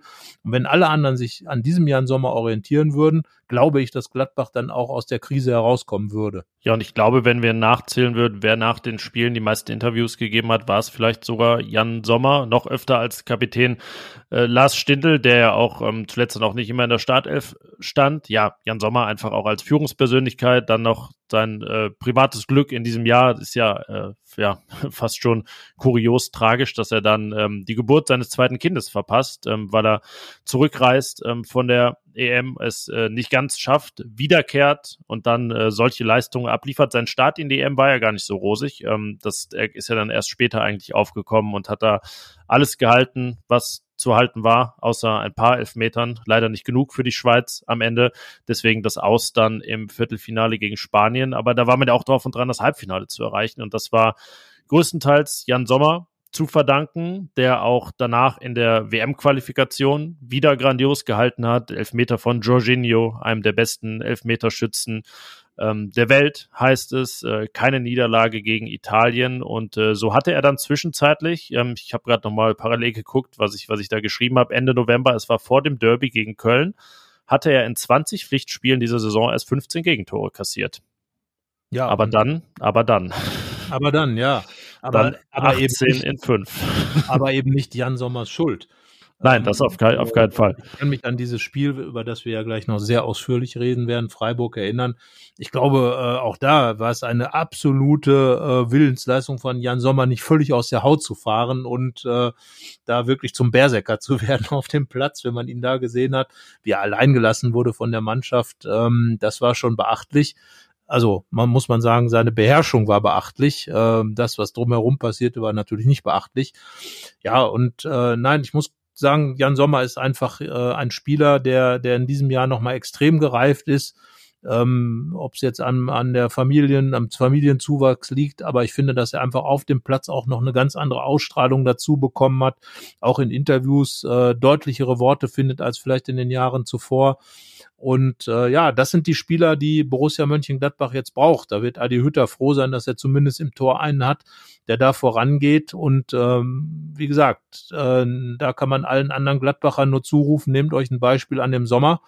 Äh, das könnte der, äh, der Weg sein äh, zur, zur Besserung, auch in der Rückrunde dann. Und ähm, ja, wenn alle das so abrufen würden, auch leistungstechnisch, was Jan Sommer abgerufen hat, unterhalten wir uns wirklich nicht mehr über Abstiegskampf, dann würde diese Mannschaft völlig anders dastehen. Ja, und er ist eben auch ein Beispiel dafür, dass Führungsspieler sein wirklich nicht heißt, einer, der dauernd äh, physisch dazwischen haut und äh, irgendwie ma markige Worte wählt, sondern man das auch auf Jan Sommers Art tun kann. Da hat er auf jeden Fall einen großen Schritt dieses Jahr nochmal gemacht. Ist jetzt 33 Jahre alt geworden, anderthalb Jahre läuft sein Vertrag in Gladbach. Ja, und eigentlich sieht man aus Borussias Sicht keinen Grund, warum er da nicht noch ein paar dranhängen sollte. Ähm, er hat ja auch gesagt, dass er sich eigentlich so ein äh, Buffon-Dasein bis Richtung 40 zu spielen vorstellen kann. Und es hat ja auch in Gladbach schon Torhüter gegeben, die ähm, in recht hohem Alter im Tor standen und da ist ja 33 eigentlich ein, weiß nicht, 28, 29-jähriger Feldspieler. Also er könnte noch einiges vor sich haben, ist jetzt auch Rekordausländer bei Borussia, hat Oskar Wendt abgelöst, der diesen Titel nicht so lange inne hatte. Jetzt hat äh, Sommer die meisten Einsätze aller ausländischen Spieler, sowohl was Pflicht als auch was Bundesligaspiele angeht. Ja, und ich äh, gehe davon aus, dass er das noch eine Weile ausbauen wird. Also das einzuholen wird etwas schwierig werden für den Rest. Schwierig natürlich auch für die junge Torhütergarde, äh, die Sachen, die du gerade gesagt hast. Aber wenn man eben einen wirklichen Torhüter internationaler Klasse hat, der jetzt auch diese 33 Jahre hat, das ist natürlich ein Vorteil für Gladbach, weil Jan Sommer dann möglicherweise nicht mehr die ganz großen Flausen im Kopf hat. Also von daher ähm, ganz wichtiger Spieler und wie gesagt, ähm, allen anderen Borussen sei ans Herz gelegt jetzt im Urlaub. Schaut euch den Sommer an, macht's ihm nach und äh, dann wird gleich vieles besser werden. Adi Hütter würde es, glaube ich, allen danken, wenn sie so äh, qualitativ abrufen und liefern würden wie Jan Sommer, denn dann hätte er einige Probleme weniger. Und äh, ja, was, was du vorher gesagt hast, auch was äh, Jan Sommer jetzt nicht betrifft, aber Hütter wäre vielleicht zu raten, sich wirklich genau zu überlegen, mit wem er jetzt diese neue Borussia, diese Borussia, die in der Rückrunde eben den Karren aus dem Dreck ähm, ziehen soll, eben angehen will. Und dass Jan Sommer da ähm, ganz, ganz vorne als Nummer eins steht, darüber gibt es nun gar keinen Zweifel. Und ähm, ja, daran ändern dann auch, um jetzt mal ganz elegant das Thema zu wechseln, verlorene Derbys nichts, oder? Nee, da war Jan Sommer beteiligt. Er war aber gerade im Februar ähm, auch einer, die äh, rein rotierten in die Mannschaft, denn das war ja das große Thema bei der 1 zu 2 Niederlage unter Marco Rose im Februar, dass er da sieben Startelf-Änderungen vornahm nach dem gewonnenen Pokalspiel in Stuttgart. Aber ja, eigentlich äh, gehörte es sich nicht, Jan Sommer mitzuzählen, denn er kehrte ja zurück ins Tor anstelle von Tobias Sippel. Also waren es eigentlich nur sechs richtige Wechsel, aber ja, es passt natürlich besser in die Argumentation. Davon sieben zu sprechen, ähm, ja, Jan, auch Jan Sommer hat dieses Jahr zwei Derbys verloren, eins zu zwei und eins zu vier. Auch das war nicht seine Schuld, aber ähm, ja, das sind natürlich immer Niederlagen, die nachhallen. Ich äh, kann mich daran erinnern, dass ich das vor der Niederlage im November geschrieben habe, dass eigentlich in den vergangenen ähm, ja eigentlich seit dem Wiederaufstieg 2008 jede einzelne Derby-Niederlage ihren großen Widerhall gefunden hat. Äh, Just Lukai wurde entlassen, Lucien Favre trat zurück, Borussia rutschte unter ähm, Dieter Hecking in eine eine Krise Anfang des Jahres 2018. Es gab eben diesen Aufschrei ähm, unter Marco Rose, der eben anderthalb Wochen später seinen Abschied ankündigte. Äh, ja, und dann dachte man eigentlich nach dem 1-4 im November, naja, diesmal wird es ja nicht so werden, aber äh, Borussia schlitterte in eine ja, historische Gegentorserie. Ja, vor allen Dingen, weil ja dieses Derby auch genau das, was, was die Mannschaft eben so schlecht macht in den vergangenen Wochen, auch nochmal repräsentiert. Bis äh, zur 75. Minute war ja alles in Ordnung. Da stand es eins zu eins. Äh, da war es psychologisch vielleicht sogar ein kleiner Vorteil für die Gladbacher, die durch Jonas Hofmann ausgeglichen hatten. Ja, und dann kommt dieser Wahnsinnsfehlpass von Florian Neuhaus, natürlich stark ausgenutzt von Marc Uth ähm, dann dieser Bock von Nico Elvedi, der den Ball im Strafraum gerade mal drei Meter weggeschossen bekommt. Ähm, und dann dann obendrauf noch das 1 zu 4, dass das Ganze wirklich in, in eine Höhe äh, sausen ließ, wo man einfach sagt, nein, so darf ein Derby nicht verloren gehen. Da ist ein 1 zu 3, kann man noch sagen, naja gut, zwei äh, Fehler, aber ein 1 zu 4 ist einfach eine mega Klatsche gegen den ersten FC Köln. Ja, und genau diese Dinge, diese späte Gegentore. In Leipzig hat sich das Ganze ja fast äh, 1 zu 1 wiederholt. Man kommt ran, man bekommt dann auch nochmal zwei Kontertore rein. Also das sind einfach so Merkmale, die diese Mannschaft im Moment im negativen Sinn auszeichnen, dass man sich einfach auch gar nicht dagegen wehrt, diesem Schicksal zu entgehen. So ein Derby darf man dann eben vielleicht auch nur eins zu zwei, eins zu drei verlieren, aber doch nicht eins zu vier. Siehe Leipzig dann äh, später oder auch Freiburg, wo es dann äh, ins absolut Absurde schon geführt wurde. Also sich einfach gegen Missstände zu wehren und, und einfach äh, zu versuchen, dann eben das Schlimmste zu verhindern. Und da hat dieses Derby natürlich ähm, wirklich Vorschub geleistet war sozusagen der Auftakt dieser ganzen Geschichte. Und äh, wenn man jetzt über die Gegentorflut redet, ja, sie hat in Köln begonnen und zwar in den letzten 15 Minuten in Köln. Das darf man ja nicht vergessen, dass, äh, dass es bis zu einem gewissen Zeitpunkt eins zu eins stand und es dann noch drei Gegentore innerhalb kürzester Zeit gab. Ja, und das war der Punkt, den ich danach wieder nicht verstanden habe. Und das ist auch einer der Punkte, die ich dann Adi Hütter mal ankreiden würde. Es war völlig legitim zu sagen, dass dieses Spiel natürlich zu hoch ausgefallen ist. Klar, das äh, war jedem bewusst, der es gesehen hatte. Aber das ist nun mal nicht das ähm, oder die Art und Weise, wie man eine Derby-Niederlage als Trainer kommentieren sollte, weil sie eben irgendwie suggeriert, naja, so schlimm war es gar nicht und jetzt äh, werden wir es demnächst euch schon zeigen, dass wir es besser können. Denn weil, wenn das nicht passiert, so wie es dann eben gelaufen ist mit dem 0-6 gegen Freiburg, ähm, ja, multipliziert sich oder potenziert sich ja auch einfach ähm, das, was diese Derby-Niederlage ausgelöst hat. Es war ja eines der letzten Spiele auch mit vielen Zuschauern, also auch 5000 Gladbach-Fans im Gästeblock. Ähm, es gab irgendwie diesen gewissen Wiedergutmachungsbedarf ja noch aus dem Februar von der Derby-Niederlage, weil auch allein zwei Derby-Niederlagen für Borussia recht selten sind. Und dann, äh, ja, darf es einfach unter keinen Umständen passieren, dass man dieses Spiel so hoch verliert, ob es jetzt ungerechtfertigt ist oder nicht. Es darf halt nicht passieren. 1 zu 3 wäre schon die höchste Derby-Niederlage seit 25 Jahren gewesen. Jetzt, ja, dürfte dieses 1 zu 4 da erstmal äh, Bestand haben. Und ich kann mich auch danach ähm, an einen Podcast-Auftritt von Christoph Kramer erinnern, der gar nicht gespielt hatte, aber dann sagte, dass eigentlich diese Unruhe nach einer Derby-Niederlage auch immer eher von außen an die Mannschaft herangetragen werde, dass es intern auch gar nicht so schlimm war. Und das ist natürlich auch was, was keiner hören will. Also das, manchmal ist es halt auch Populismus im Fußball. Ähm, da, will kein Borussia-Fan hören, dass es eigentlich gar nicht so schlimm war und so weiter, sondern ja, eigentlich ist es dann das berühmte Kreidefressen, das angesagt ist und einfach angesagt, alles zu tun, dass sich das A nicht nur nicht wiederholt, sondern äh, es im nächsten Spiel deutlich besser läuft. Ja, aber das ist ja genau so diese Problematik, die im Fußball im Moment immer mitschwingt, dass man eben versucht, Dinge klein zu reden, dass, dass man da nicht ordentlich mal auf den Tisch haut und, und mal Klartext redet. Wir schreiben zu oft, da hat jemand Klartext geredet, aber im Grunde genommen sind es dann eben so die, die Floskeln. Also nach so einem Derby, da muss man dann einfach auch mal sagen können, das war der letzte Scheißdreck. Entschuldigung den Ausdruck, aber im, im Grunde genommen einfach mal ja, du hast es ja gesagt, die Fanseele sprechen lassen und äh, gerade die Borussen sollten es ja aufgrund der Geschichte auch wissen. Äh, es kam ja auch dieses, dieses in Düsseldorf, das ja noch nicht mal ein Derby ist, aber eben dann das 1 zu 3 bei Fortuna Düsseldorf damals bei Dieter Hecking, da wurde auch alles klein geredet, na ja, es ist ja gar kein Derby und da, da, ähm, Nein, es geht einfach darum, es gibt emotionale Spiele und es gibt emotionalere Spiele. Dazu gehören eben die Nachbarschaftsduelle. Ähm, und dazu gehört dann eben auch Gladbach gegen Köln und Köln gegen Gladbach. Und ja, ein Derby kann eine ganze Saison emotional beeinflussen. Marco Rose hat es in Gladbach zu spüren bekommen und ähm, ich glaube eher, wenn die These von Max Eberl, dass Rose noch hier wäre, wenn die Fans im Stadion gewesen wären. Ich glaube, nach dem Derby wäre es hier anders zur Sache gegangen in Gladbach im Stadion, weil eben äh, dieser Vorwurf, dass Rose den Verein nicht verstanden habe, ja im Raume stand und dann äh, sich damit auseinanderzusetzen, das wäre sicherlich nicht ganz nett abgelaufen, aber ja, man muss einfach solche Niederlagen muss man ganz einfach so einordnen, wie sie sind. Das ist der letzte Mist. Und danach ähm, muss man dann eben auch ein bisschen ja zu Kreuze kriechen, verbal zumindest, und und ähm, eben sagen, oh, das da haben wir dem Verein aber nun wirklich keine äh, keine gute Sache abgeliefert. Ja, dieses Spiel ist nun mal ein sehr exponiertes äh, für die Fans. Das, also das muss man einfach auch merken an den Reaktionen, die es ja drumherum gibt.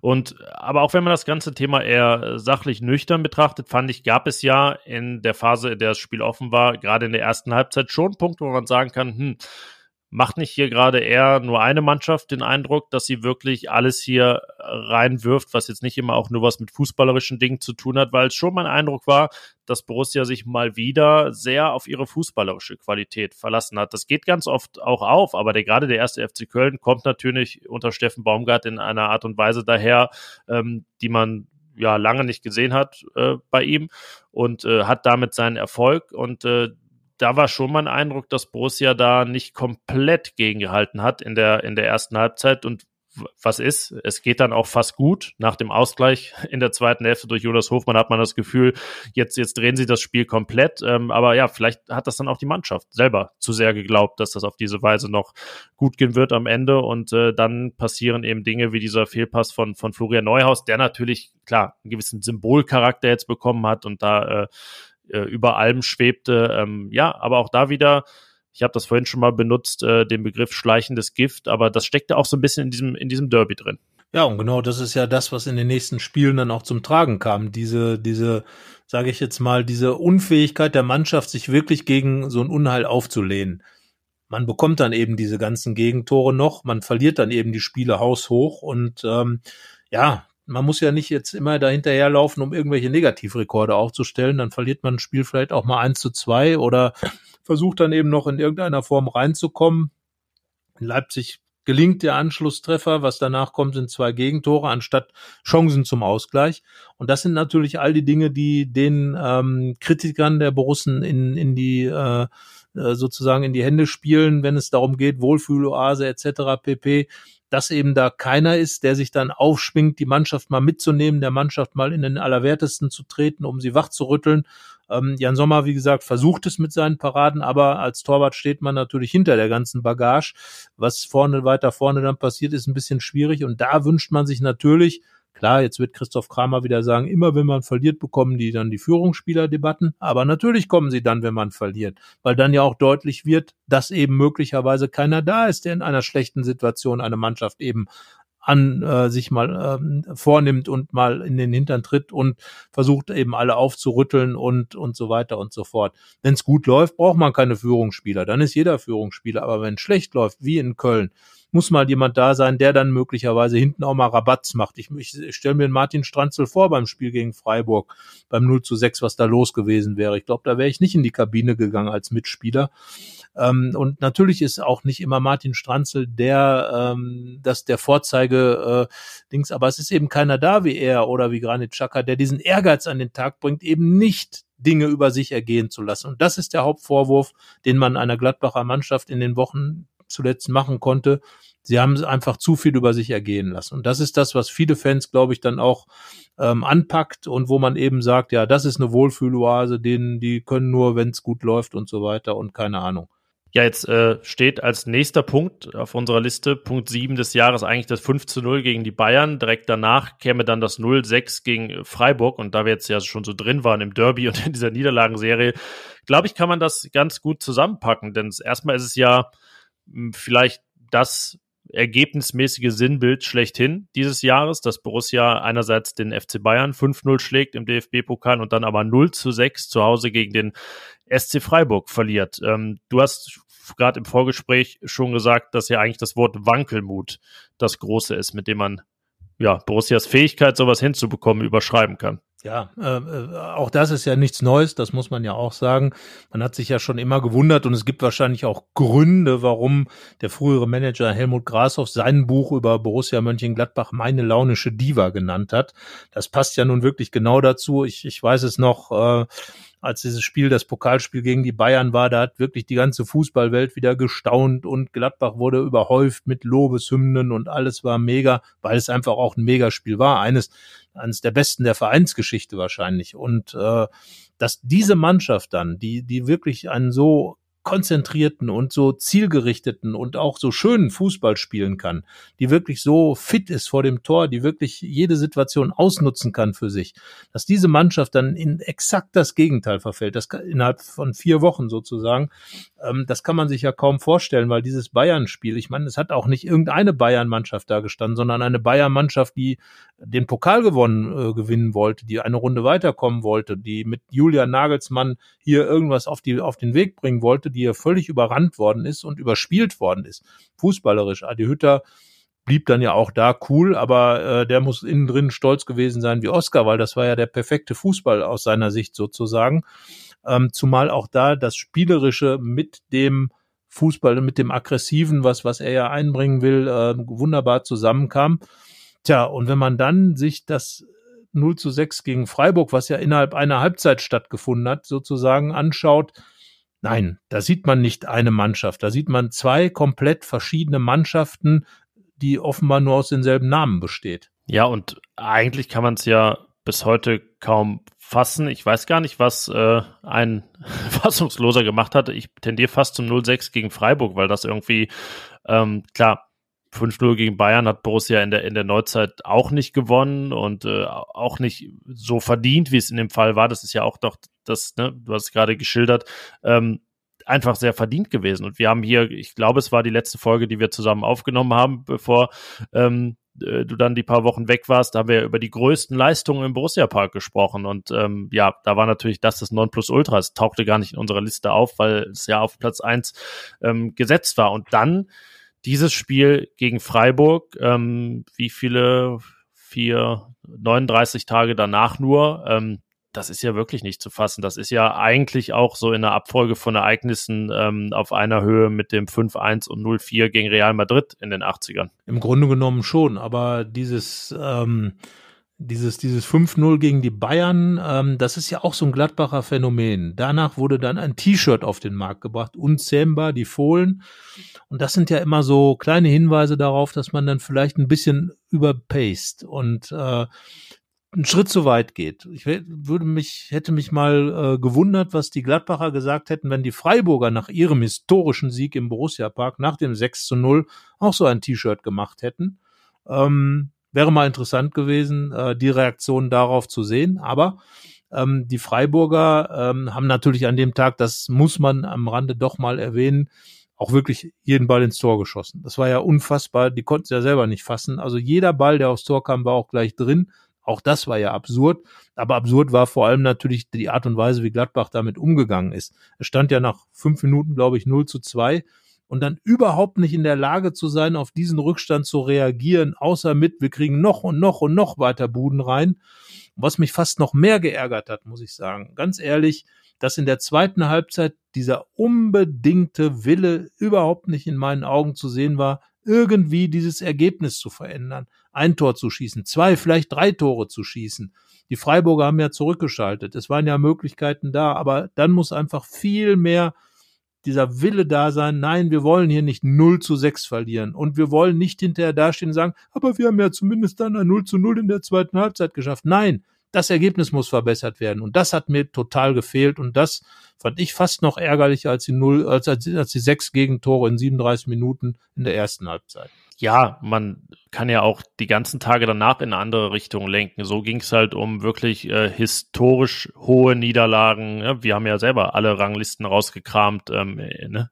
quasi aus dem. Giftschrank geholt, wo dann da 0-7 gegen Stuttgart und so drin ist. Und in diesen Sphären hat es sich dann bewegt. Gladbach hätte ja fast äh, seine eigenen Rekorde gebrochen vom 12-0 gegen Dortmund. Ähm, es wäre dann das, das erste zweistellige Ergebnis gewesen äh, seit 84 gegen Braunschweig. Ähm, also in den Sphären bewegte er sich ja. Es gab ja, ähm, also der ST Freiburg wiederum hat ja Sachen geschafft, die auch seit Ewigkeiten keine Mannschaft oder noch nie eine Mannschaft geschafft hatte. Und ich fand, ähm, du hast dieses T-Shirt angesprochen, das finde ich ganz gut. Ähm, dazu als Kontrast ähm, den Auftritt von Christian Streich einfach so sympathisch und ich würde fast sagen rührend, wie er da auf der Pressekonferenz saß nach diesem 6 zu 0 und es einfach nicht fassen konnte. Also der war so, äh, ja, ungläubig und er sah ja auch aus, als wenn der SC Freiburg 06 verloren hatte und äh, sprach davon, ja, dass Freiburg ja auch schon überhaupt ewig nicht in Gladbach gewonnen hätte und es jetzt endlich mal geklappt hätte und dass wirklich ja dann jeder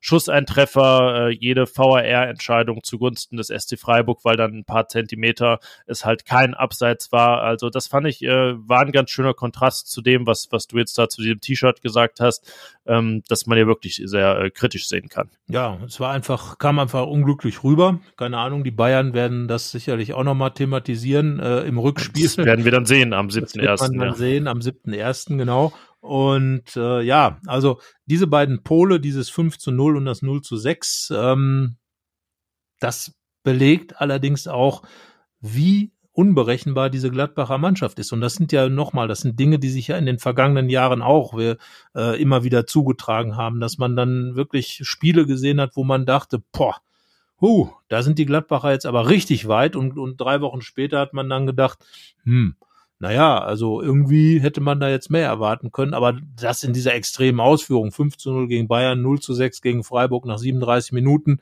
das ist natürlich nochmal eine ganz andere Hausnummer, aber das zeigt eben auch, und Stabilität ist ja auch nicht jeden Tag zu performen wie Bayern München, sondern möglichst viel von der Qualität, die man hat, abzurufen und das in jedem Spiel und das dann auch in Punkte umzumünzen. Das ist ja auch eine Art von Qualität, aber diese beiden Pole belegen einfach, wie, wie wankelmütig diese Gladbacher Mannschaft ist und ähm, ja, wie anfällig sie dann auf jeden Fall auch ist.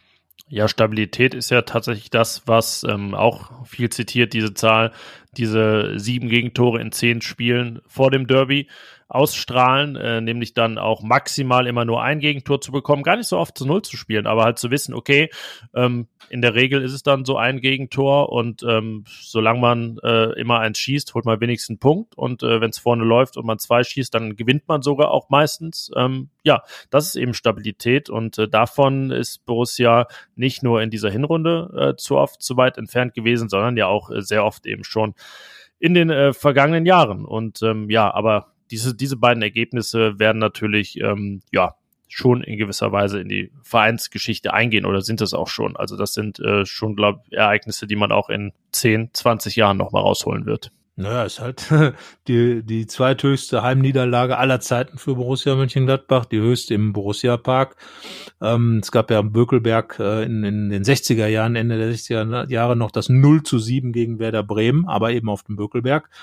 Naja, und dieses 5-0 gegen Bayern äh, steht natürlich ähm, auch wie ein Monument da. Es gab mal ein 5 zu 0 gegen die Bayern, damals auch auf dem Bökelberg in den 70er Jahren. Aber da, da kam Alkohol Bayern, im Spiel, ne? Ja, da kam die Bayern, Bayern. nach dem gewonnenen Europapokalfinale nach Gladbach gereist und äh, da muss man, glaube ich, sagen, war so der der, der dagegenhalten Wille der Bayern nicht ganz so groß. Sie haben, glaube ich, vor dem Spiel gerade schon die Meisterschale und äh, den Henkelpott vom Europapokalsieg präsentiert. Ähm, also von daher. Ja, und den Pokal wahrscheinlich auch ein paar Mal voll gemacht mit Sekt, ja, Bier oder, ja, oder drin gebadet. Auf jeden Fall, ja, das, dieses 5 zu 0 war schon klasse.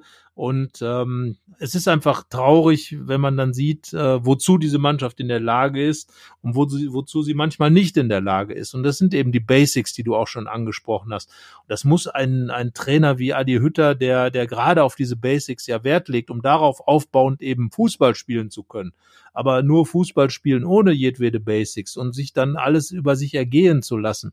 Also eins der Freiburger Tore, wo der Spieler dann wirklich neben dem Pfosten steht und nur noch einnicken muss, da wirst du ja selbst auf dem Bolzplatz irgendwie für gerügt von deiner Mannschaft, wenn du dann überhaupt nichts dagegen tust ja, das sind einfach Bilder, wenn man die sieht, äh, da, da, da schlägt man die Hände vor dem Kopf zusammen äh, von, und, und äh, will nicht, will gar nicht mehr hingucken. Äh, selbst als neutraler äh, Reporter und Beobachter denkt man, das kann doch alles nicht wahr sein. Ja, und das muss einfach raus aus dieser Mannschaft. Natürlich wird man auch weiterhin Spiele verlieren, man wird auch richtige schlechte Spiele machen, aber man darf ja nicht historische Niederlagen kassieren und sich dann dagegen aufzustemmen. Und das ist das, was ich eben meinte mit, dann muss man eben versuchen, in der zweiten Halbzeit gegen sicherlich dann nicht mehr ganz so griffige Freiburger irgendwie Tore zu machen, ein, zwei oder drei, um hinterher zu sagen, wir haben es wenigstens versucht. Und das muss dann einfach auch kommen. Ja, jetzt haben wir viel über Trainer, über Spiele geredet. Wir haben ganz am Anfang über Brill Embolo, ein Spieler, geredet, aber wollen das jetzt im äh, letzten kurzen Block äh, nochmal konkreter tun und fangen an, äh, bevor wir über die reden, die äh, nicht mehr da sind und sich verabschiedet haben in diesem Jahr, dann doch über ein paar neue Gesichter zu sprechen. Die Namen sind zum Teil schon äh, gefallen. Ähm, sie gehen einher mit einer gewissen Verjüngung bei Borussia. Ähm, regelmäßig spielten zwei 18-Jährige in äh, Luca Netz und Joe Skelly und in Manu Kone hat ein 20-jähriger Franzose seine Spuren hinterlassen. Und wenn wir dabei sind, dann kann man auch noch Eigengewächs äh, Jordan Bayer mitnehmen, auch eine der positiven Erscheinungen der Hinrunde, 21 Jahre alt, der aber nach dem 5-0 gegen die Bayern nicht mehr dabei war, weil er sich verletzt hat an diesem Abend. Also ja, das, was neu ist bei Borussia, rein personell, kann sich eigentlich sehen lassen und hat auf seine Art und Weise auch Eindruck hinterlassen. Ja, vor allen Dingen, weil Adi Hütter es ja genutzt hat, äh, sein System zu etablieren, dieses äh, 3-4-2-1. Und äh, dafür hat er eben mit äh, Skelly und Netz äh, zwei offensive Außenverteidiger äh, zur Hand gehabt, hat dann auch auf sie gesetzt, ebenso wie er eben auch auf Jordan Bayer gesetzt hat in der Dreierkette. Das ist im Grunde genommen für mich auch einer der großen Gewinner dieser Saison, weil er ganz einfach aus einer schwierigen Situation heraus, aus doch äh, einer fast schon nach Bremen Leihe und dann doch nicht, weil ähm, jemand verletzt war und äh, hat dann einfach richtig gute Spiele gemacht, genau wie Skelly, der ja der Durchspieler ist, der, der ja fast nichts verpasst hat. Luca Netz äh, sicherlich mit, mit ein paar Pausen, der etwas spektakulärere Spieler, aber alle drei, genau wie Manu Kone, der ja nun da im Zentrum äh, also sollte es tatsächlich zu einem Abgang von Dennis Zakaria kommen, entweder äh, jetzt im Winter oder im Sommer, dann hat man in Kone ja direkt den Nachfolger wirklich schon aufgebaut, hat Zakaria in sozusagen selbst mit ein bisschen in die Lehre genommen. Also da wird einem dann äh, nicht mehr ganz so bange, wenn Zakaria geht. Ja, und Kone steht ja genau wie Skelly und Netz und ähm, auch Jordan Bayer einfach dafür, dass eben Borussia Mönchengladbach den Borussia-Weg wieder geht, den Gladbach-Weg mit jungen Spielern, ähm, in irgendeiner Form zu arbeiten und diese Spieler dann aber auch zu setzen, auf den Platz zu stellen. Und das hat Adi Hütter gemacht, aus der Not natürlich heraus, weil andere gefehlt haben, aber eben auch mit einer Idee dahinter und das war eben das neue System. Dadurch natürlich auch diese jungen Spieler in der Mannschaftshierarchie gleich ganz anders positioniert, weil wer spielt, hat natürlich ein ganz anderes Standing, hat auch dann, ich sag mal, etablierte Spieler wie Florian Neuhaus, Christoph Kramer, dann auch erstmal aus der Mannschaft gekegelt. Kramer war dann ja auch länger verletzt, aber Florian Neuhaus hat seinen Stammplatz definitiv an Kone verloren. Ja, und äh, muss sich jetzt neu positionieren, das vielleicht dann ja als Zehner wird dann so entsprechend Lars Stindl unter Druck setzen. Und äh, ja, dadurch ist viel in Bewegung geraten in der Mannschaft, aber auch in der Hierarchie. Und das ist das Positive, was ich auch Adi Hütter zuschreiben würde, aber insbesondere natürlich diesen jungen Spielern, die einfach toll gespielt haben. Ja, wir haben das schon äh, nochmal nachgeguckt vorhin im, im äh, Januar und im April thematisiert, dass Borussia durchaus gealtert ist in den letzten Jahren, was ja auch logisch ist, wenn eben wenig neue Spieler dazukommen und äh, kaum einer geht, dann altert so eine Mannschaft eben ganz, ja, da muss man nicht Mathe LK für gehabt haben, um ein Jahr pro Jahr. das war in Borussias Fall waren es dann im Prinzip äh, zwei Jahre und man gehörte zu den fünf ältesten Mannschaften der Liga. Jetzt ist man da so Richtung jüngstes Drittel unterwegs. Ähm, weil der Schnitt eben so gedrückt wurde. Ähm, jetzt gegen Frankfurt waren es sogar einmal weniger als 25 Jahre, obwohl da Jordan Bayer ja gar nicht spielte, weil er verletzt war. Und es gibt in Europa nur fünf Mannschaften, die in der Hinrunde ähm, also in Europas Top-Ligen, ähm, mehr auf Spieler unter 21 gesetzt haben. Da ist Jordan Bayer also gar nicht dabei, weil er ja schon 21 ist. Ähm, Leverkusen ist dabei, Barcelona und noch drei französische Mannschaften.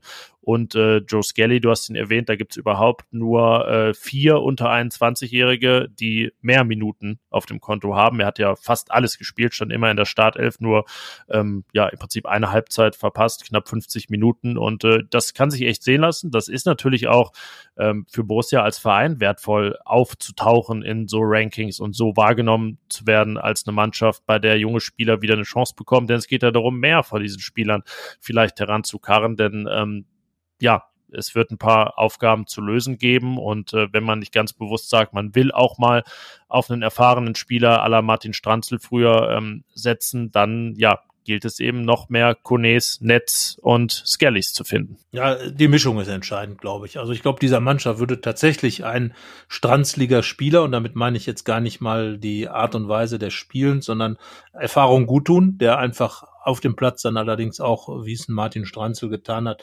Führungsaufgaben übernimmt. Aber das muss man sagen, dass ja diese jungen Spieler, also Manu Kene würde ich jetzt auch keine Führungsaufgaben absprechen, weil er immer wieder mit seinem Spiel, mit seiner Energie, mit seiner Dynamik, mit, seinem Elan dann auch die Mannschaft vorantreibt. Auch so ein Spieler, und das hat ja Dennis Zakaria auch in jungen Jahren in Gladbach schon gemacht und vorher auch schon in Bern bei Adi Hütter, ähm, äh, einfach kann man ja auch eine Mannschaft führen, indem man einfach richtig gut Fußball spielt. Und das haben die Jungs gemacht. Und Joe Skelly, ich meine, das ist, ist halt so ein Sunny Boy, so würde ich ihn fast schon bezeichnen der, dem man einfach den Spaß am Spiel auch ansieht und der leidet nicht unter dem Spiel. So, so ist ja bei manch anderen Borussen hat man so das Gefühl, dass das alles so schwer fällt und und bei dem ähm, Joe Skelly, da sieht das schon eine gewisse Leichtigkeit aus. Er ist so ein typischer Amerikaner vom Auftreten her. Äh, Luca Netz äh, hat dann sicherlich schon mal ein bisschen mehr äh, noch noch einen Spielwitz, einen anderen. Ähm, tut sich ja, aber aber, der, aber der gehen auch noch die Schultern noch mal schneller runter, so wie es bei genau. Nico Elvedi in jungen Jahren diese, auch der Fall diese war. Diese Stabilität, genau, die die aber an Joe Skelly hat, ähm, die ist dann wirklich bemerkenswert. Ja, und da hat Adi Hütte einfach schon gute Arbeit geleistet, indem, indem er die Jungs eben hat spielen lassen, aber die Jungs auch gute Arbeit gemacht haben, weil sie ganz einfach sich dann so präsentieren. Und Joe Skelly ist natürlich der Gewinner der bisherigen Saison in, in meinen Augen, ähm, weil er ganz einfach seine Chance so eiskalt genutzt hat und so cool gespielt hat, Natürlich hat er Fehler gemacht. Natürlich ist er ein paar Mal überlaufen worden. Natürlich sind über seine Seite Gegentore gefallen. Aber er hat trotzdem immer wieder auch Akzente gesetzt, ähm, hat Torvorlagen gegeben, hat äh, einfach erfrischend gespielt und das ist entscheidend. Ja, und jetzt finde ich, ist es spannend, wie Adi Hütter agiert ähm, in der Rückrunde, wenn dann irgendwann auch mal die ganzen Verteidiger wieder da sind. Also, dass Manu Kone seinen Stammplatz behalten wird, glaube ich, da, da sind wir uns einig. Da sehe ich jetzt eigentlich äh, nichts dran zu rütteln. Aber Stefan Leiner ist wieder da. Irgendwann dann auch Ginter, äh, die Bayer alle zusammen. Wenn sie bei Ini kommt, zurück vom Afrika Cup, dann ist eben die Frage, wie viel Einsatzminuten bekommen Netz und Skelly. Dann ähm, werden es für sie auch nochmal andere Herausforderungen. Und äh, ja, mal schauen, wie es dann so im März oder so aussieht. Ähm, falls sich nicht wieder irgendwer noch verletzt bis dahin. Aber ja, auch gerade ein John Bayer, da wird es eben spannend zu sehen. Ist das dann, sobald er fit ist, wieder die Lösung der stabilen Phase mit Bayer eben in der Dreierkette? Oder ähm, ja, gibt es dann da andere Alternativen? Ja, Bayer bringt ja vor allem auch Geschwindigkeit mit. Das ist ja auch ein Faktor, der, äh, der wichtig war, warum er auch gespielt hat bei Adi Hütter. Er hat dann auch äh, nach seinem Fehler bei Union Berlin der das erste Gegentor äh, durch eine Flapsigkeit da hat ähm, hervorgerufen. Aber danach hat er sich ja extrem stabilisiert, hatte gute Zweikampfwerte, hat auch Zweikampfwerte an den Tag gelegt. Das darf man ja auch nicht vergessen. Ähm, ich fand auch, dass er schon bei Marco Rose in dieser Dreierkette, die er ab und zu aufgestellt hat, zum Beispiel in Dortmund mal wirklich ordentliche Spiele, teilweise dann auch noch als rechter Außenverteidiger gemacht hat. Also ähm, wie gesagt, Jordan Bayer dann auch noch mit dem Faktor Eigengewächs und Niederreiner für Gladbach ganz wichtige Figur. Kann man nur hoffen, dass Max Eberl da möglichst schnell auch den Vertrag verlängert. Und ähm, ja, ich glaube, dass so Joe Skelly ist ja gesetzt, weil wenn er nicht rechts spielt, spielt er ja links. Und äh, da muss erstmal, egal ob das jetzt ein Benzebaini oder ein, äh, ein Stefan Leiner ist, äh, die müssen erstmal daran vorbeikommen. Natürlich wird das Leistungsprinzip fehlen. Also auch Joe Skelly hat keinen, ähm, äh, ist jetzt in der Mannschaft nicht nur gesetzt, weil er Joe Skelly ist, sondern weil er Joe Skelly, der richtig gut spielt, ist, ist. Und äh, das gleiche gilt auch für Luca Netz ich glaube schon, dass Adi Hütter versuchen wird, über, über eine relativ kleine Gruppe von Spielern, die immer wieder fix dann auch gesetzt sind, ähm, die Rückrunde anzugehen, um einfach darüber auch Stabilität zu bekommen, zu schauen, wer, wer ist jetzt genau der, mit dem ich auch wirklich jetzt hier die Mannschaft voranbringen kann. Aber ähm, dazu wird definitiv Joe Skelly gehören. Ähm, Netz dann vielleicht einen kleinen Schritt dahinter. Dazu wird aber definitiv auch Manu Kone gehören. Ich kann mir nicht vorstellen, dass er wenn er nicht komplett einbricht, aus der Mannschaft rausrutscht, weil er ganz einfach diese, diese Qualität hat. Dann kann man darüber nachdenken, ob man dann eben den von Kone verdrängten Neuhaus hinter den Spitzen mehr sieht als Zehner. Wir haben das ja bei uns schon öfter mal angedeutet. Einmal durfte das ja auch schon spielen, hat dann auch Tore geschossen. Also das wäre eine Option. Und äh, wäre ja auch Verjüngung, weil Neuhaus neun Jahre jünger als Lars Stindl ist. Genau. So, und bei Lars Stindl fehlte mir dann zuletzt auch so ein bisschen das, was ihn immer ausgezeichnet hat, dieses unbedingte Antreiben wollen, äh, äh, immer wieder Szenen zu haben, die, die die Mannschaft auch mitnehmen. Ja, und ja, dann ist es vielleicht auch eine Chance. Und wenn Adi Hütter einfach mal auf Neuhaus zugeht und sagt, so Junge, wir haben jetzt ein schwieriges halbes Jahr gehabt, aber jetzt wollen wir mal uns neu aufstellen und sagen, hier, du bekommst da die Option, das äh, zu machen, das und das erwarte ich von dir. Ja, einfach mal äh, Druck aufbauen im positiven Sinne und ähm, ich glaube schon, dass Hütter jemand ist, der auch mit, mit äh, Leuten äh, gut umgehen kann, wenn er sie dann auch, wenn er an sie glaubt. Das muss ein Spieler natürlich auch vermitteln. Ähm, Florian Neuers ebenso wie jeder andere auch. Das haben die Spieler wie Skelly und, und ähm, Kone einfach gemacht und deswegen haben sie auch gespielt. Und ich glaube, an ihnen kann man einfach den Willen auch von Adi Hütter äh, nachvollziehen, dann immer die Besten spielen zu lassen. Völlig egal, ob sie jung oder alt sind das glaube ich, dass, dass dieses Prinzip äh, über allem stehen wird. Ähm, und das habe ich auch vorhin auch mal gesagt, dass äh, Adi Hütter, wenn er die Möglichkeiten hat, glaube ich auch recht rigoros da äh, vorgehen wird und eben auf die setzt, äh, ja, wo er einfach die größten Erfolgschancen sieht. Das ist ja eigentlich äh, nicht sehr überraschend, aber ähm, ja, dass es da keine, äh, sag ich mal, vererbten Stammplätze gibt und irgendwer dann da wirklich ähm, über jeden Zweifel erhaben ist. Ähm, das gilt hat man ja auch schon gesehen in ein paar Spielen, dann auch nicht für, für einen Lars Stindl. Interessant, das können wir vielleicht ja in unserem Ausblick im letzten Teil noch thematisieren, was dann äh, mit einem Matthias Ginter ist, wenn herauskommen sollte, dass er eben nicht verlängert, ob man da dann schon mal die Zukunft einleitet. Ähm, aber dazu dann gleich in unserem letzten Punkt kommen wir zum vorletzten. Äh, jetzt haben wir über neue Gesichter gesprochen, ohne über alte zu reden. Ähm, es sind doch ein paar Borussen gegangen im Sommer, äh, namentlich in dem Fall zwei, die äh, den Verein geprägt haben auf ihre Weise, die sehr lange erstmal im Verein waren. Im Fall von Oscar Wendt waren es zehn Jahre, Ibo Traoré war sieben Jahre da. Und ähm, ich würde sagen, man merkt ihren Verlust jetzt gerade vielleicht nicht unbedingt sportlich, aber menschlich scheint das schon eine Lücke zu klaffen. Ja, wir haben ja eben schon über Hierarchien gesprochen und ich glaube, dass beide in der Kabine extrem wichtig waren. Oskar Wendt aufgrund seiner Coolness, seiner Ruhe, seiner Lebenserfahrung. Naja, und er hat ja auch noch relativ viel gespielt, das darf man ja auch nicht vergessen. Aber auch Ibo Traoré, der sozusagen der, der Vater der französischen Kompanie war, der diese, diese French Connection angeführt hat und auch geführt hat. Das darf man nicht vergessen. Mamadou Ducouré, den tragischen Kerl mit den vielen Verletzungen, aber eben auch die anderen die dann funktioniert haben und die möglicherweise anders integriert waren als im Moment. Da ist eben kein Kit mehr, Ibo Traoré, der sie dann beisammen hält. Natürlich hat man dann diese Connection gehabt, die auch untereinander funktioniert hat, aber vielleicht war sie näher dran an der Mannschaft. Thuram tut sich sehr schwer, äh, Player tut sich sehr schwer in der Hinrunde. Von beiden muss man einfach mehr erwarten. Äh, ja, Brell Embolo ist eben Brell Embolo, haut alles rein, schießt zu wenig Tore, aber gerade die beiden Franzosen gehören ja zu denen, wo wir beide auch vor der Saison gesagt haben, die sind für zehn Tore gut und da kommt einfach viel zu wenig auf dem Platz. Auch ein Thuram, dem, wo ist die Spielfreude? Wo ist der Spaß an der ganzen Geschichte, die er in den ersten Monaten seiner Zeit in Gladbach, da hat er immer ein Lächeln im, äh, auf den Lippen gehabt, hat immer ähm, wirklich mit sichtbarer Freude gespielt. All das sieht man nicht mehr.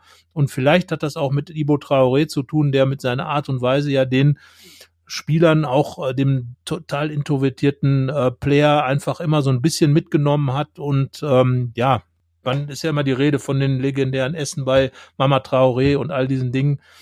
Wahrscheinlich war das auch ein wichtiger Faktor, der diesen Spielern irgendwo den anderen Spaß vermittelt hat. Ja, und wie gesagt, Oscar Wendt, alter Hase, alter Fuchs, zwei Worte wahrscheinlich gesagt. Mehr kam ja von ihm dann manchmal auch nicht. Aber die haben halt gesessen. Ja, und die beiden sind jetzt äh, nicht mehr da. Bei Traoré, finde ich, ist der Effekt ein bisschen, dass plötzlich äh, die ganze French Connection wirkt wie so eine Ansammlung von Individualisten eben, ähm, die irgendwie ohne große Bindung zur Mannschaft. Äh, klar sind da auch Gegensätze einfach aufgrund der Persönlichkeiten vorhanden. Äh, Tyram und Toni Janschke, jetzt mal die beiden nimmt. Aber das hat halt eben immer zusammen funktioniert, ähm, wenn eben irgendwie auch diese French Connection so als Gruppe integriert war in der Mannschaft, wenn man nicht das Gefühl hatte, irgendwie ein, ein Tyram ist eigentlich gar nicht mehr richtig da, ist nicht richtig bei der Sache und äh, ja, mit dem mit dem Kopf schon bei Inter Mailand mehr als bei Borussia.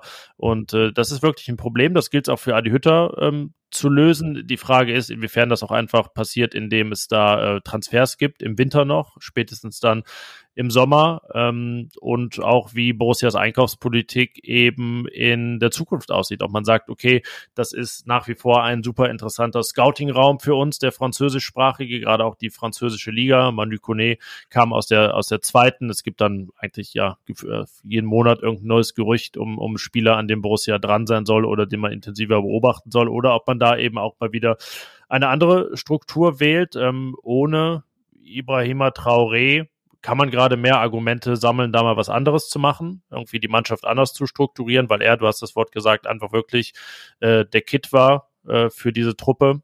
Ähm, vielleicht auch seine Mutter mit ihren Essen natürlich, kulinarisch dann noch dazu. Ähm, ja, das äh, hat sich auf jeden Fall, das ist unser Eindruck von außen, äh, problematischer entwickelt. Ja, und insgesamt eben diese Hierarchie, wo natürlich ein Oscar Wendt äh, ähm, weit oben stand, weil er ganz einfach als Typ auch funktioniert hat. Ähm, ja, das sind Dinge, die darf man nicht unterschätzen. Ähm, und darum glaube ich, äh, auch da wahrscheinlich so ein kleines Vakuum da. Man hat ja so ein bisschen auf Nico Elvidi gehofft, dass er da vielleicht einen nächsten Schritt tut und ein bisschen präsenter wird. Aber das Gefühl hm, stellt sich jetzt so nicht wirklich ein, wenn man nee. zumindest das, was wir aus der Entfernung auf dem Platz wahrnehmen. Ähm, auch bei anderen sieht man eher, dass, dass sie sich eher zurücknehmen. Florian Neuers hatte ja auch äh, Ansprüche angemeldet, Führungsaufgaben in der Mannschaft zu übernehmen, hat jetzt große sportliche ähm, Probleme, muss erstmal da wieder stabil werden. Also da sind so ein bisschen die Verheißungen haben, sind nicht eingetreten. Ja, und dann wird eben ganz klar deutlich, dass solche Spieler wie Wendt und auch Traoré sehr unterschiedliche Leute natürlich, aber äh, wie du schon gesagt hast, einfach aufgrund ihrer Erfahrung als Borussen, die unheimlich viel erlebt haben. Wendt hat ja nun den ganzen Aufschwung sozusagen miterlebt, Traoré einen Großteil des Aufschwungs.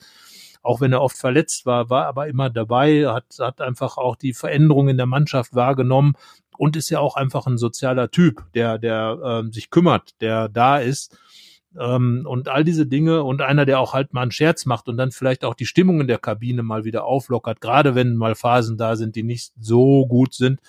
Das sind alles Kleinigkeiten, äh, was ich schon am Anfang gesagt habe, wo viele Dinge zusammenkommen und auch die Dinge, dass eben Wendt und Traoré nicht mehr da sind, sind wahrscheinlich ein Faktor davon. Ja, und im Sommer davor sind ja auch Raphael und, und Fabian Johnson gegangen und äh, spätestens äh, jetzt im Sommer 2021 ist es ja so, kippt, äh, dass auch einfach diese Einflüsse der, der Favre-Schüler oder der Favre-Zeit ja total in den Hintergrund gerückt sind, weil einfach kaum noch Vertreter oder originäre Ver Vertreter dieser Zeit einfach da sind. Äh, auch ein Lars Stindl ist ja schon kein ähm, Favre-Spieler mehr gewesen. Klar, Christoph Kramer äh, kennt das noch, war dann, war dann in Leverkusen und dann sind wir schon bei, bei Toni Janschke, äh, Patrick Herrmann und der Rest ist ja eher so aus der Zeit danach. Und ähm, ja, das, das hat irgendwie über viele Zeit, ähm, haben diese Spieler wie, wie Johnson, Wendt, Traoré, auch Raphael, alle auf ihre Art und Weise, ja gar nicht mal alle nur als Lautsprecher, manche auch nur in bestimmten Nischen des, des Kaders der Kabine,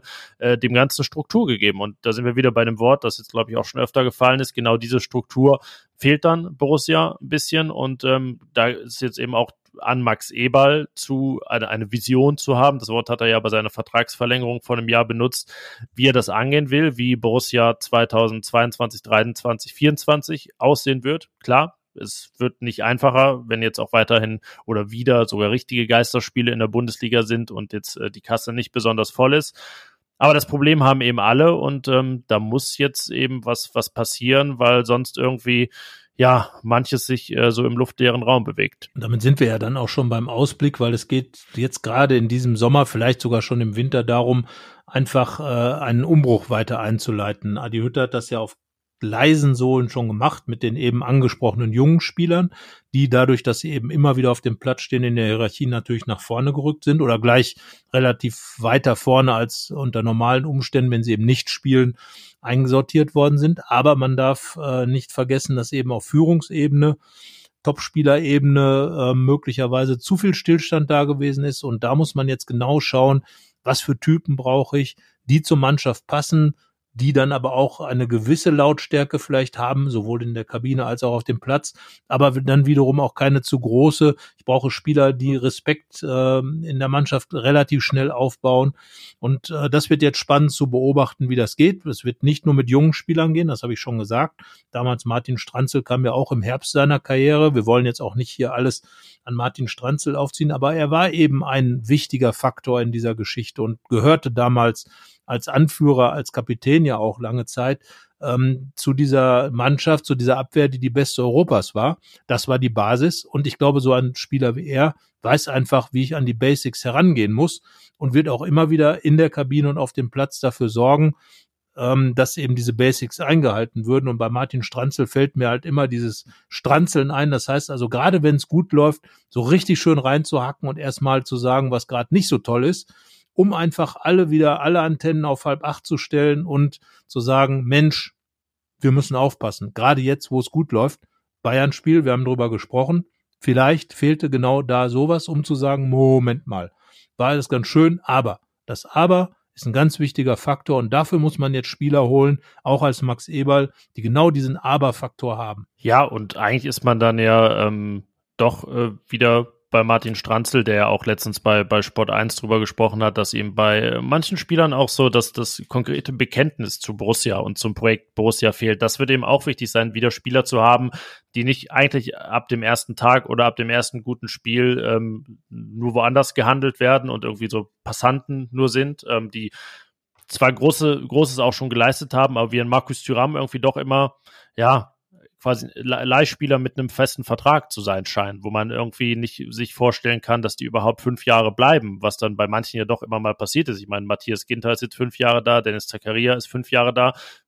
Mehr werden es wahrscheinlich auch nicht, aber es ähm, sind ja dann selten Spieler, so kurz da gewesen wie ein Yannick Westergaard, äh, der zwei Jahre da war, was ja, was ja auch Gründe hatte, auch weil man eben Geld für einen Alassane Player braucht. Auch ein Player ist vier Jahre da, jetzt mittlerweile. Ja, das einfach ähm, klar ist, ein Spieler ist auch einfach dankbar und froh für Borussia Mönchengladbach zu spielen, dass man vielleicht auch eher mal wieder Spieler holt, für die das ähm, so das Größte ist, was sie sich gerade vorstellen können und was so in ihrer Reichweite war. Ja, ich glaube, das ist so ein bisschen romantisch gedacht. Ich glaube, die Sache ist einfach die, die Spieler sollen einfach, wenn sie da sind, alles auf den Platz bringen. Und dafür hat ja Stranzel auch gestanden. Also ich habe von ihm auch nie gehört, dass er seine Karriere unbedingt in Gladbach beenden wollte. Ja, gut, da war dann aufgrund des Herbst seiner Karriere klar, dass das passieren wird. Aber ja, du weißt ja, es ist ja schon, es ist ja schon bei einem, bei einem Tyram Benzibaini ja nicht so, wie man jetzt denkt, es könnte auch so sein. Aber wichtig ist einfach, dass sie in den 90 Minuten, und da Benze Baini ist ja schon jemand, der dann sich den äh, da wirklich reinknallt. Also entscheidend wird einfach sein, dass man sich mit der, dem, was Borussia Mönchengladbach auf den Platz bringen will, identifiziert und dafür eben alles reinhängt. Ich weiß gar nicht, ob ein Tyram, also zum Beispiel Matthias Ginter, wenn er jetzt geht, kann man ja nicht enttäuscht sein, weil er, also er war dann ja fünf Jahre da, hat ja dann sozusagen seine Zeit gehabt. Das gleiche gilt für Zakaria es ist schwierig. Es ist schwierig heutzutage, weil eben auch die, die Zeitabstände kürzer geworden sind.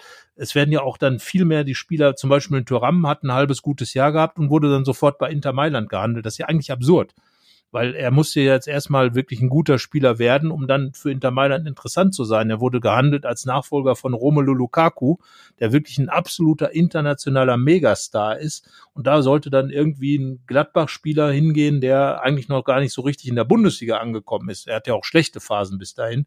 Das ist, glaube ich, so das Problem, dass da einfach zu schnell Spielern irgendwas angedichtet wird und ähm, ja, aber das ist ja dann auch aus dem aus dem direkten Umfeld, sage ich mal, dem Beraterkreis des Spielers. Ne, das ist ja jetzt äh, nicht unsere Fantasie nur. Nein, nein, nein. Ich meine auch gar nicht uns, sondern dass dann einfach die Berater. Also Tyram ist sicherlich hierher gekommen, um möglichst äh, schnell den nächsten Schritt zu machen. Da müssen wir uns gar nicht, glaube ich, äh, irgendwelchen Illusionen hingeben. Und manchmal hat man eben Leute nur über zwei Jahre, aber ähm, entscheidend ist, und das ist, glaube ich, das, was Stranzel meint, dass man in jedem Spiel auf dem Platz sieht, dass man sich mit Borussia Mönchengladbach identifiziert. Ne, und wenn ich halt äh, 34 mal 90 Minuten spiele, muss ich halt 34 mal 90 Minuten äh, äh, quasi die Raute im, äh, zwischen den Zähnen haben. Und das, das ist, glaube ich, so das, was Martin Stranzel, Stranzel meinte. Und klar, da, das gehört auch dazu, Spieler eben abzuchecken, äh, ob sie in der Lage sind, genau das rüber zu. Genau, dann können wir das eben als quasi große Aufgabe auch bei der Spieler so formulieren, dass das eigentlich, ähm, also eine gewisse Qualität ist ja eigentlich schnell abgecheckt, aber das so ja. nochmal mehr in den Mittelpunkt rückt beim genau. Abklopfen der Spieler. Genau, dass man einfach für das, was Borussia Mönchengladbach sein will und wofür es steht und auch für die Spielidee, dass man dafür alles gibt. Ich sag mal Joe Skelly. Der bringt doch all genau das rüber. Der zeigt diese Freude daran, eben in dieser Mannschaft zu spielen. Er zeigt aber auch die Qualität. Und ich meine, Luca Netz wird jetzt auch schon gehandelt bei Manchester United nach dreieinhalb Spielen oder so. Das ist dann äh, aber vielleicht auch ein medial problematischer. Genau, das ist ein Medienproblem. Aber äh, nichtsdestotrotz kann man den Spielern das nicht vorwerfen. Ich glaube, Netz weiß schon sehr zu schätzen, wo er spielt. Und genau das immer rüberzubringen, was ja auch ein Jan Sommer rüberbringt was dann eben auch ähm, andere Spieler rüberbringen. Ich meine, Matthias Ginter ist ja damals auch gekommen, hat sich von Dortmund für Gladbach entschieden, macht hier seine Spiele und so weiter und so fort. Dennis Zakaria, ähm, ja, dann, er will natürlich vielleicht den nächsten Schritt machen. Ob er ihn dann ähm, tatsächlich, ob das dann für ihn der richtige ist, das wird sich dann ja zeigen. Aber ein Manu Kone zeigt doch, dass er richtig Bock hat, hier in Gladbach zu spielen. Und genau dieses, finde ich, muss man in der Rückrunde sehen. Und genau dafür muss Adi Hütter jetzt auch die Antennen ausfahren, um zu gucken, welche Spieler wollen jetzt hier in der letzten, im nächsten halben Jahr und vielleicht im, im Jahr darauf, in der Zeit, wo er dann auch Trainer ist, in zweieinhalb Jahren dann noch, hier wirklich Borussia Mönchengladbach was aufbauen und richtig Bock haben, mit ihm erfolgreich zu sein. Und das ist, glaube ich, die große Aufgabe von Adi Hütter, jetzt genau das rauszufiltern oder eben von Max Eberl bei Transfers zu sagen, die kommen jetzt nicht nur hierher, meines Erachtens nach ein bisschen das Rose-Problem, um in Mönchengladbach sich für den nächsten größeren Schritt zu empfehlen, sondern Gladbach ist erstmal ein großer Schritt und da will man dann alles eben holen und dann kann man ja schauen, was dann passiert, aber nicht sofort zwei Gedanken weiter. Und ich glaube, wenn man da das richtige Maß dann findet, dann wird man auch wieder eine Mannschaft haben, wo man sagt, hey, die bringen in jedem Spiel wirklich alles auf den Platz. Ja, und bevor es dann aufs Sprungbrett geht, gibt's ja im Schwimmbad auch ein paar Treppen, die man erstmal hoch muss, sodass die vielleicht auch mal wieder ein bisschen im Mittelpunkt stehen und man nicht direkt da auf dem Einer rumhüpft, sondern auch mal vielleicht äh, den Fünfer anpeilt. Oder auf dem Zehner vielleicht. Ja, gut, jetzt, aber der wippt nicht oben, ne? Der ist, glaube ich, ist einbetoniert. Ja, wer weiß. Es gibt unterschiedliche. Aber entscheidend ist halt, dass man nicht erstmal die Pirouette macht, sondern guckt, dass man vernünftig im Wasser ankommt. Und ja. Äh, Basics halt, ne? Und ähm, ja, wir haben ja noch eins, ein kleines Stück. Wir wollen ja auch jetzt mal was Positives. Äh. Ja, genau. Ich wollte gerade sagen, wir reden jetzt immer über das, das man dreht ja immer an, am sehr großen Rad gerade, an ja. Strukturen, Personen und so weiter. Aber es gibt ja auch sportlich noch ganz konkrete Ziele und äh, Aufgaben. Genau. Also das eine muss natürlich sein, ähm, die Saison möglichst gut abzuschließen. Ich sehe Gladbach jetzt tatsächlich nicht als ewigen Abstiegskandidaten, wobei natürlich alle Alarmglocken an sind, keine Frage, aber ich glaube, dass man mit dieser Mannschaft wenigstens mal noch weiterhin diesen einstelligen neunten Tabellenplatz anpeilen muss, soll und kann und äh, dass man trotz allem, auch wenn jetzt wirklich es wirklich schlecht gelaufen ist, dennoch dieses Ziel Europa und wir reden jetzt auch über die letzten Zipfel Europa, die äh, die die Conference League einfach dran bleibt und guckt, dass man das Beste noch aus dieser Saison macht und möglicherweise vielleicht aus diesem passiven beziehungsweise aus diesem Rückstand heraus ähm, eben versucht, da äh, jetzt äh, heranzukommen. Und ich glaube ganz einfach, das sollte in der Mannschaft drin sein, mit dem, was wir eben gesagt haben. Und dann gibt es ja noch, Yannick, Berlin. Ja, man muss in der Bundesliga, zum Glück werden die Gladbacher sagen, nicht mehr hin. Beide, beide Spiele schon verloren und überhaupt äh, zuletzt äh, ja nichts gewonnen. Ja, aber es gibt das Pokalfinale in Berlin, das ähm, ja man sich selbst ja schon ein bisschen realistischer gemacht hat durch den Sieg gegen die Bayern, weil die schon mal raus sind und äh, Leverkusen beispielsweise auch, Eintracht Frankfurt, äh, alle nicht mehr dabei. Deswegen ähm, sind jetzt Dortmund und man hätte vor ein paar Wochen noch gesagt Leipzig die Teams, über die es geht, ähm, wobei man bei Leipzig ja jetzt auch schon wieder ähm, ein Fragezeichen dahinter setzen kann. Und den BVB hat man in der Bundesliga auch das noch ein positives Ereignis geschlagen. Deswegen, ähm, ja, ist Berlin jetzt aber vielleicht noch gar nicht das richtige Stichwort, denn das wichtigste Stichwort ist erstmal Hannover und das, das Achtelfinale. Ähm, es schwant einem ja so ein bisschen was Böses, wenn man, ne, wir haben über Wankelmut gesprochen, 5-0 die Bayern schlagen und dann bei Zweitligist Hannover bei, im, also ein Geisterspiel absolvieren in der leeren, ich weiß, wie heißt sie denn gerade, AWD Arena, HDI, weiß ich nicht, irgendwie Carsten Maschmeyer Stadion. Ja. Ähm, naja, das, ähm, ne, wenn man Borussia kennt, sind da die Alarmglocken auch auf jeden Fall.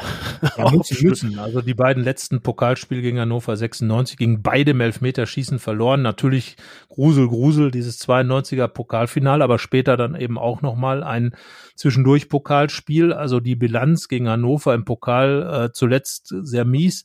Ähm, ja, und du hast ja recht, äh, dieses, dieses, wir gewinnen 5 zu 0 gegen die Bayern und freuen uns und fliegen dann in Hannover raus, wäre halt die launische Diva par excellence.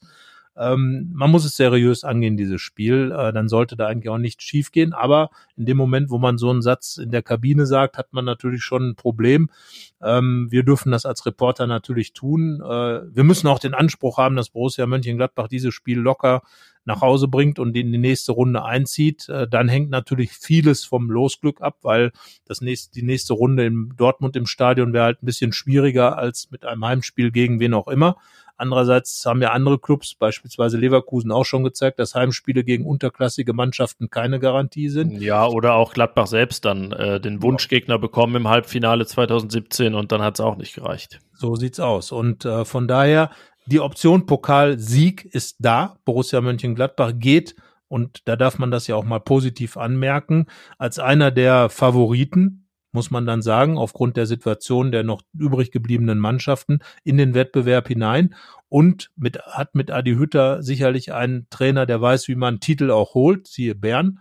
Also von daher gibt es auch an der Stelle, darf man jetzt mal ganz positiv sagen, und abgesehen davon würde das Pokalfinale beziehungsweise der Pokalsieg ja auch nach Europa führen, das darf man nicht vergessen.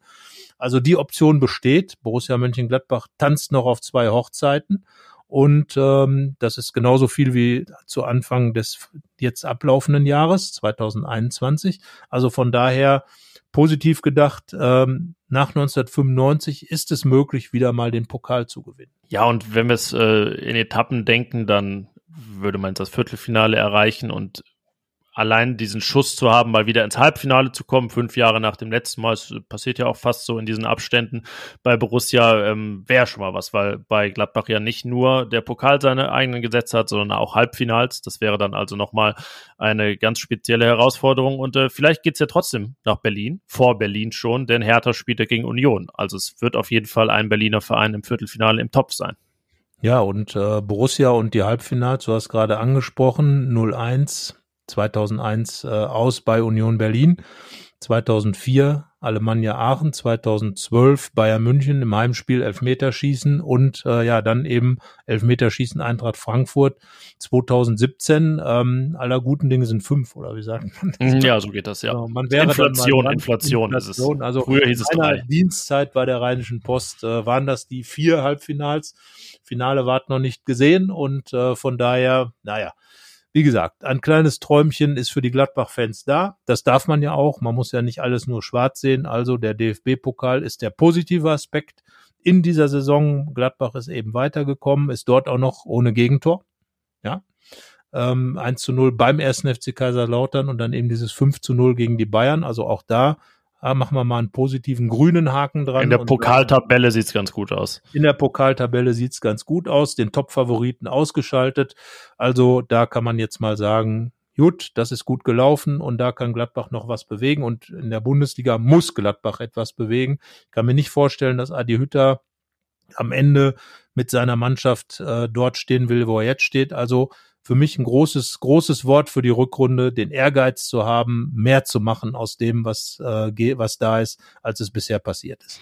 Ja, und doch einfach mal wieder auszustrahlen, dass äh, ein das Ganze, was jetzt zuletzt passiert ist, selbst so sehr nervt und man einfach auch keinen Bock darauf hat, äh, auf all das, was jetzt wieder los war und ähm, daraus auch vielleicht eine gewisse Kraft zu ziehen. Das ist ja oftmals dann auch ähm, eine Stärke von, von Sportmannschaften, ähm, etwas, was man in Gladbach auch, finde ich, äh, vermissen durfte zuletzt, ähm, ja, sich einfach quasi ähm, daran ein bisschen hochzuziehen und ähm, ja, das jetzt, äh, also wollen wir jetzt mit einem positiven Schlusswort enden, nach, nach diesem Jahresrückblick und nachdem ja, die erste Frage war, äh, wann gab es zuletzt ein so schlimmes Jahr? Ja, aber das ist zumindest jetzt äh, vielleicht der, der Hoffnungsschimmer am Ende, aber die Aufgaben bleiben nun mal auch riesig. Ne? Also es wird nun mal jetzt auch wieder mit Geisterspielen beginnen. Ähm, das ist äh, die gleiche Lage, die wir in unserem letzten Jahresrückblick hatten. Klar, die Perspektive ist vielleicht eine andere, aber es bleibt kompliziert. Ja, aber das, das war ja klar, äh, als das, äh, also als die Hinserie endete, dass das alles kompliziert sein wird. Und jetzt gilt es ganz einfach, wie gesagt, mit dem nötigen Ehrgeiz richtig was bewegen zu wollen, es allen zu zeigen und zu zeigen, dass Borussia Mönchengladbach eben mehr kann und ist als das, was in dieser Saison bisher passiert ist. Vielleicht Orientierung eben DFB-Pokal da eben äh, ganz anders einzusteigen, ganz anders heranzugehen, vielleicht mit personellen Veränderungen, vielleicht auch nicht, man weiß es nicht. Max Eberl hat ja schon ein bisschen was versprochen, dann schauen wir mal. Und äh, ja, klare Sache, äh, da ist mehr drin in dieser Saison, als bisher gegeben hat und da muss auch mehr drin sein. Ja, pass auf, wir können ja mit was Positivem enden. Das ist ja, nachdem wir jetzt wow, mehr als 100 Minuten gesprochen haben, dass du zurück bist. Äh, darüber freue ich mich auch nach diesen mehr als 100 Minuten äh, nach wie vor sehr und äh, bin dann froh, ähm, demnächst wieder mit dir hier den Fohlenfutter-Podcast regelmäßig aufzunehmen. Ähm, für uns war es hier ein, äh, ein gutes Jahr, denke ich, das kann man auf jeden Fall sagen. Ähm, auch, auch rückblickend, jetzt äh, werden jetzt kommt nicht noch unser persönlicher Jahresrückblick, ähm, sondern wir sagen einfach auch mal Danke fürs äh, fleißige Zuhören in den letzten äh, zwölf Monaten und hoffen natürlich, dass es so bleibt. Ja, also gerne immer einschalten. Ähm, ich glaube, es lohnt sich auch immer wieder mal zuzuhören. Dank natürlich auch an die Kollegen, die mich hier vertreten haben, Hanna Gobrecht und Thomas Grulke, ähm, die ja immer nur so ab und zu mal dabei sind. Äh, das ist dann immer eine, eine tolle Leistung, dann hier auch Rede und Antwort zu stehen und Thesen aufzustellen und äh, mitzureden. Also von daher äh, Dank natürlich an das Team, dass man auch mal krank sein darf, ohne sofort hier den ganz großen Druck zu verspüren. Und äh, macht Spaß, jetzt wieder am Mikrofon zu sein. Ähm, natürlich habe ich Gladbach dann auch da verfolgt, habe festgestellt, seit ich krank geschrieben war, hat Gladbach nicht mehr gewonnen. Also ähm, Fürth war noch kurz davor sozusagen. Also von daher schauen wir mal. Ähm, Rückst- äh, Start in die Rückrunde hat es natürlich in sich mit Bayern, mit Leverkusen und mit Union Berlin. Aber wie gesagt, wir reden über eine launische Diva, über Borussia Mönchengladbach, über einen im vergangenen äh, Jahr besonders starken Januar dem dann äh, ein paar starke weitere Monate folgen sollten. Das wäre ja der Ansatz für das Jahr, Yannick. Und äh, ja, ich glaube, wir haben ein starkes Jahr gehabt. Ähm, sei auch noch mal auf unser Buch verwiesen, dass es immer noch zu kaufen gibt, nicht nur vor ist. Nicht, ist nicht ausverkauft, klar. Und wenn ihr noch, noch mehr wollt, drucken, drucken wir auch noch mal was nach. Genau so. Also wir haben noch Papier, trotz äh, der Papiernötigkeiten, die es im Moment gibt. Also ähm, auch da haben wir was auf die Reihe gekriegt, was gemacht für euch. Dann mache ich doch die große, nochmal die große Linkrunde, oder? Link- yes. und Aufrufrunde. Genau, das Buch heißt Fohlen, Bilder, Emotionen, gibt's zu kaufen im RP-Shop unter rp-shop.de slash Borussia. Dann, nächster Punkt, wenn ihr uns noch nicht folgt, dann tut das gerne. Abonniert den Fohlenfutter Podcast, äh, wo auch immer ihr ihn regelmäßig hört, sei es bei Spotify oder dem Podcast Client auf eurem Smartphone oder all den anderen Anbietern, die es da gibt. Und wenn ihr uns was zu sagen habt, sei es Kritik, Anregungen, Fragen, äh, was auch immer, wir haben irgendwie Mist erzählt, ich weiß es nicht, oder auch vielleicht mal was ganz Tolles, dann Schreibt uns gerne Mail an fohlenfutter.rheinische-post.de und über unsere diversen Social Media Kanäle at Fohlenfutter sind wir ja eh immer zu erreichen. Ja, ich glaube, das, das ist es, ne? Ja, also nach diesem fast zweistündigen äh, Podcast ähm, würde ich mal sagen, haben wir alles gesagt, aber es ging ja auch um ein ganzes Jahr, um ein ereignisreiches Jahr, um ein Jahr, in dem viele wilde Dinge passiert sind, um Borussia Mönchengladbach und äh, von daher muss man sich dann auch mal die Zeit nehmen. Äh, ich hoffe, ihr nehmt sie euch, also wenn ihr jetzt an dem Punkt seid, habt ihr sie euch ja genommen, richtig durchzuhören. Und äh, ja, bald geht's wieder los, Janik. Ich freue mich, äh, wenn es dann auch wieder um konkrete Spiele geht.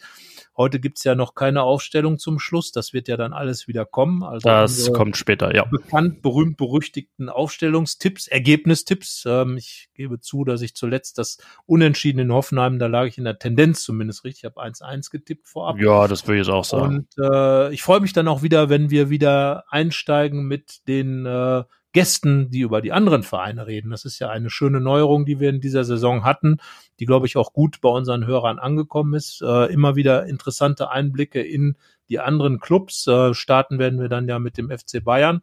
Und äh, ja, freuen wir uns auf viele Dinge, freuen wir uns auf guten Fußball und auf viel sportverbundenes Vergnügen. Ja, ich danke dir, ich danke den Hörerinnen und Hörern und dann würde ich sagen, sowohl an dich als auch an die Hörerinnen und Hörer, bis zum nächsten Mal und äh, kommt gut ins neue Jahr. Bis dann. Tschö. Tschüss. Mehr bei uns im Netz www.rp-online.de